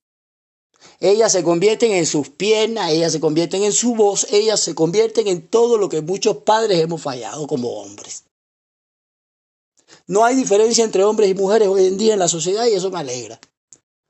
Porque quiere decir que todavía la sociedad está en metamorfosis. No podemos entrar a un salón a fajarnos por sexo de hombres y mujeres. Porque ni siquiera hemos sabido ser hijos y madres. Estamos aprendiendo. Yo voy a favor del amor del mundo. ¿Quieres adoptar? Adopta. ¿Quieres echarte el caparazón de otra, de otra especie? Hazlo. Inténtalo. La naturaleza no prohíbe el amor. La naturaleza defiende la parte natural. Ahí hay amor en ese gesto. ¿Qué hace un lobo con una perrita? ¿Qué hace un pollo criando con un gato o algo así? Eso es amor. ¿Por qué? Porque se lo enseña el adulto, puede ser una. Porque lo traen de forma natural, puede ser dos. Porque ese gato cambió y mutó, puede ser tres. Vengo en defensa de la posibilidad, no de la cerradura. El médico y el cerrajero fueron votados al momento de la casa. Cuando te dicen ni el médico chino te va a salvar, es porque la medicina ahí no tiene cura. Nada que curar. Nadie puede meter las manos dentro de ti y arrancarte tus sentimientos. Médico, muchas gracias por su servicio, pero lo sacamos de la obra porque esto es familiar. Y al final no hizo falta su servicio. Gracias. Así le dicen al médico y al cerrajero igual. Él no quiere salir de su habitación. Quizá venga un psicólogo y dice, tiene agarafobia, que es el mal que padecen las personas que no salen de sus casas, por las razones que sean por miedo, por estrés, por trabajo, por cansancio, por amor o por lo que fuese. Cuando se convierte en un problema social o familiar, los psicólogos te consultan y te pueden decir, padeces agorafobia y es miedo a salir. Entonces, eh, esa es una de las cuestiones que quería analizar con ustedes y más en el último capítulo. En mis tiempos de enseñanza hacia mis alumnos, a mí no me gustaba mucho dar tareas para la casa, pero estaba dentro del plan del profesor y había que cumplirlo. Para mí el tiempo del niño es el tiempo de escuela. Llegar a la casa es lo más lindo que hay, siempre y cuando no tengas una tarea bien grande puesta. Porque entonces te llevas la escuela para la casa. Y no es lo mismo. Deja de compartir con tu familia igual que si estuvieses en un videojuego. Voy en defensa de los niños porque yo soy niño. Y fui niño. y además esta parte me interesa. Ir a la escuela, ustedes saben muy bien que da mucho conocimiento, pero se enseñan muchas cosas que los niños tienen en su cabeza, natas de ellos. Un gran amigo muy sabio me dice, la escuela es lo más cercenante que hay sobre la fantasía del niño. Y eso es cierto. Tienen que ajustarse a la vida social, no hay otra aprender del bullying, aprender a sobrevivir ante más fuerte y aprender las asignaturas. Ir de la escuela a la casa con una tarea enorme, ¿qué es eso? Si ese niño es, fíjate, la tarea siempre lo hacen los que estudian. Los que no estudian la copian de los demás. Entonces, al final la tarea no resuelve el problema. La tarea fue creada con el objetivo de que tuviesen algo que hacer en la casa y además aprendieran más todavía. Por sí solos, porque la maestra no está. Hoy está el Internet que se los ofrece.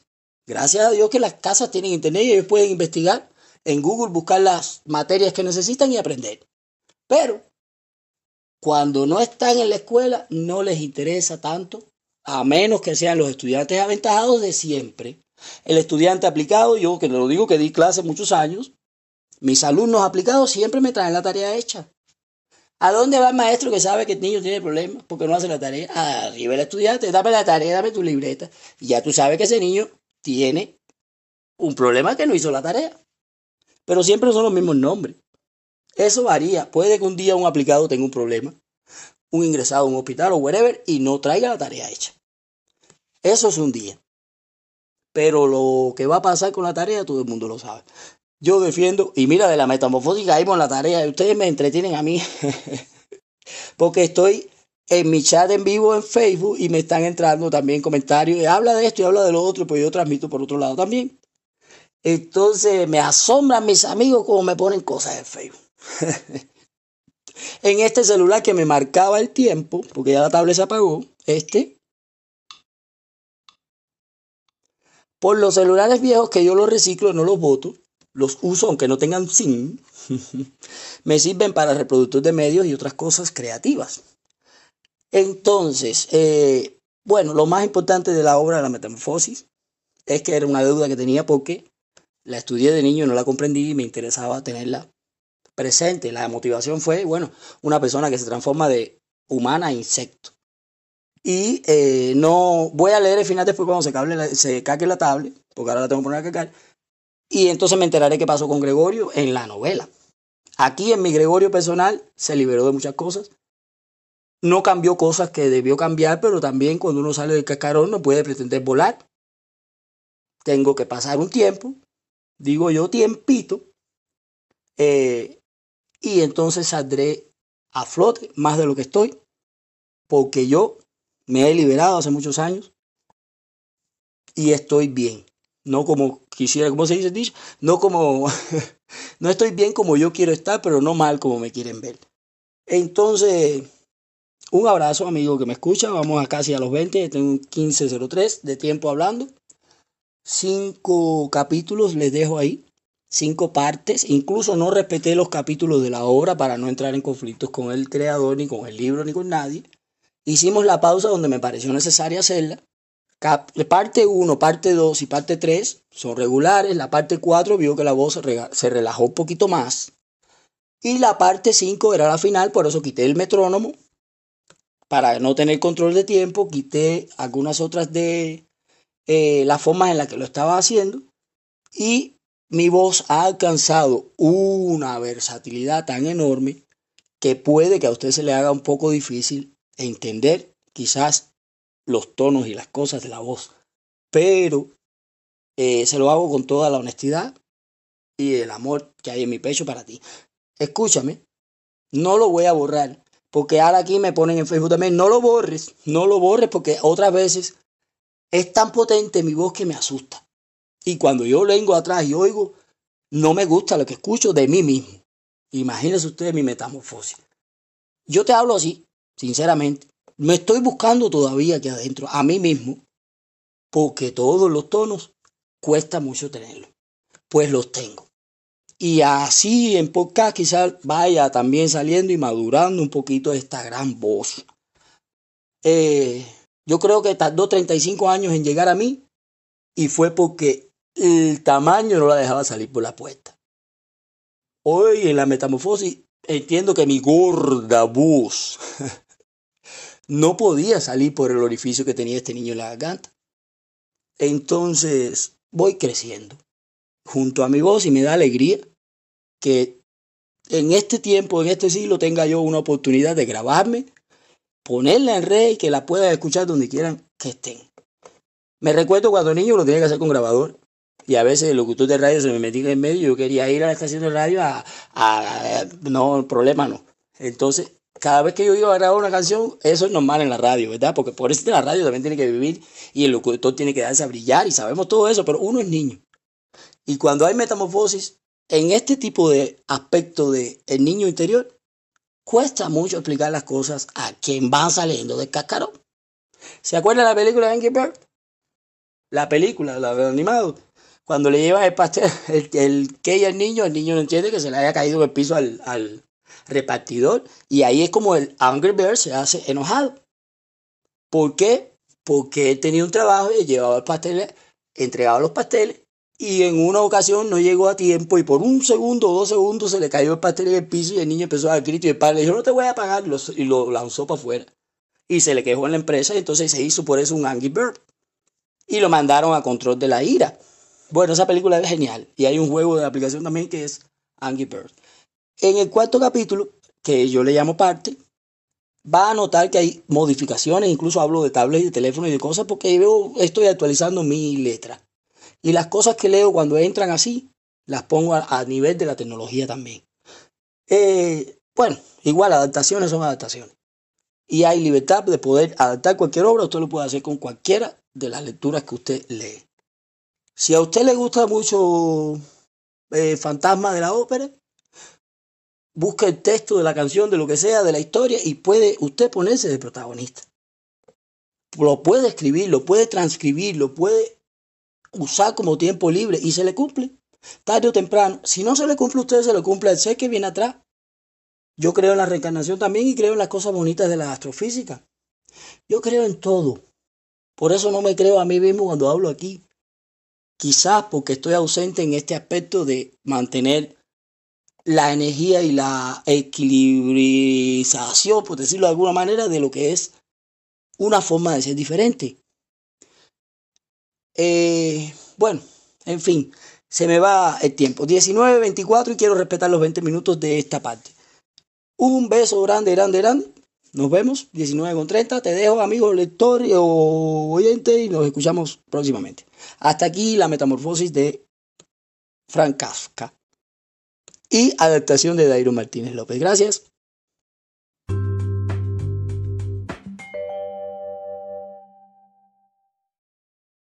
Bueno, por acá entonces defendiendo mi nueva pasión por la pintura y las cosas que uno lleva a los cuadros y son las mismas cosas que uno siente y ve cada día.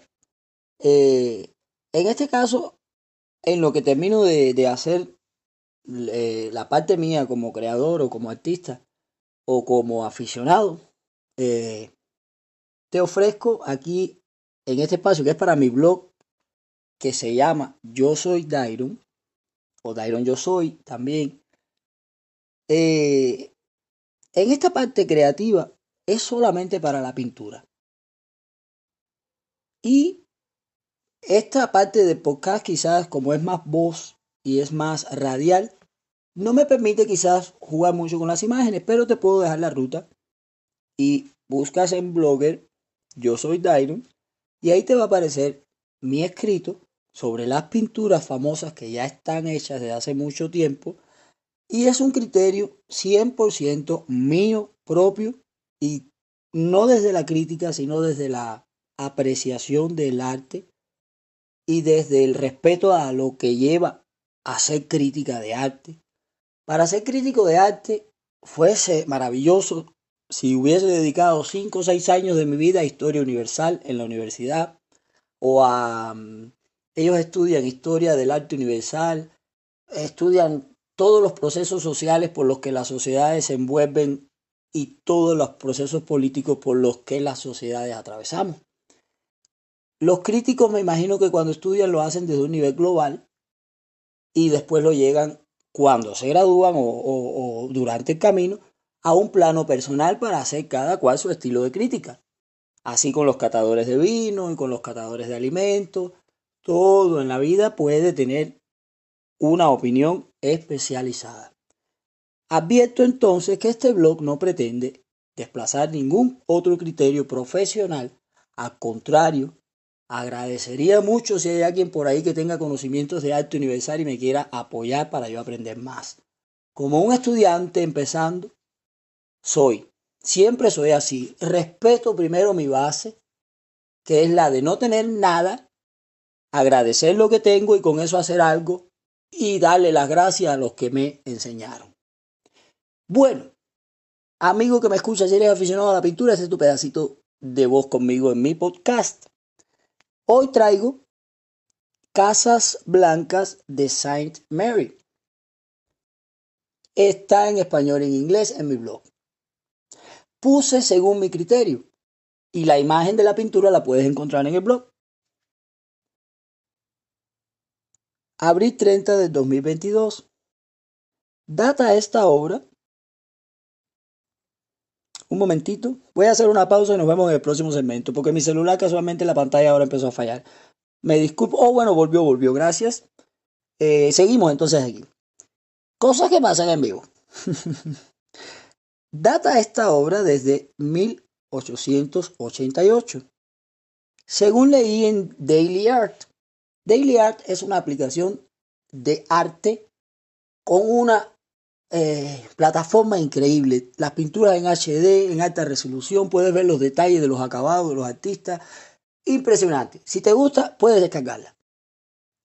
Entonces, data esta obra desde 1888, según leí en Daily Art, y que también fue de las primeras del pintor Van Gogh.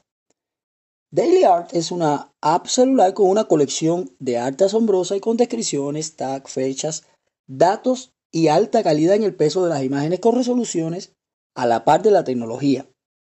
Puedes descargarla en tu tienda de aplicaciones y disfrutar como yo de un punto de vista similar y coincidente en las obras expuestas. Recomendada.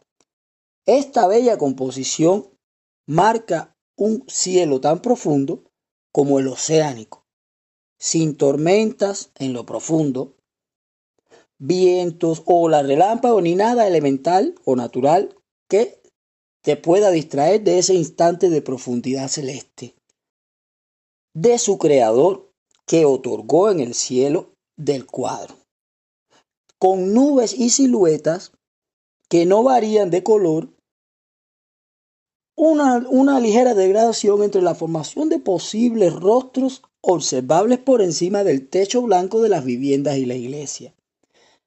La ausencia de pobladores, agricultores o cuerpos humanos pudiese sugerirnos una dimensión prima del artista inmerso en la existencial carnal y espiritual vida que habita dentro de esa genial mentalidad.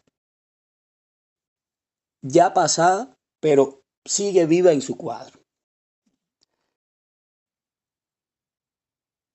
Quizás advenía la ausencia de su cuerpo y de ahí la ausencia del cuerpo humano en la obra. un mundo, un espacio, un poblado, un retiro que apareció quizás marcado con cautela y precisión alegre de tonos, capas, luces, colores y cualquier presencia intensa de degradado. No presenta en sí la oscuridad notable y privada, reflejada y costumbrista por los artistas de aquella época. No se observa la marcada tendencia de moda de aquella época adquirida por los artistas y famosos políticos influyentes del mundo romántico. Una explosión de aquella popular y novata técnica de pintura de aquellos tiempos. Me estoy refiriendo a la obra Casa Blanca de Saint Mary. Entonces, la explosión de aquella popular novata técnica de aquellos tiempos, como un movimiento oscurantista, melódico, misterioso que se expandió a la música, al teatro, como manifestaciones artísticas más relevantes de aquel entonces. Arte al fin. El arte no se niega a la oscuridad, se entrega por total. El arte no se entrega a la claridad, se abre a la luz. El arte no se entrega a una sola voz, se abre a los coros y a los bajos, y se eleva a lo más sublime igual. Arte al fin pongo y sigo. A grosso modo, esto escrito es mi opinión de esta pintura. Es mi percepción visual hacia ella. Una transmisión de calidez, paz hogareña y tranquilidad de los elementos entre sí. Por no dejar de pensar en el humano, puedo pensar que todos están dentro descansando, a pesar de que es de día y el cielo está muy bello. Me gustan los trazos fuertes utilizados y los colores expuestos con casas blancas en Saint Mary, France. El frío de la nieve del techo te puede decir que también hay mucho frío para estar afuera. Pongo gracias y pongo la pintura. Entonces esto lo puede encontrar en mi blog. Eh, muchas gracias y ahí nos encontramos en el próximo segmento. Esta ha sido entonces Casas Blancas de Saint Mary.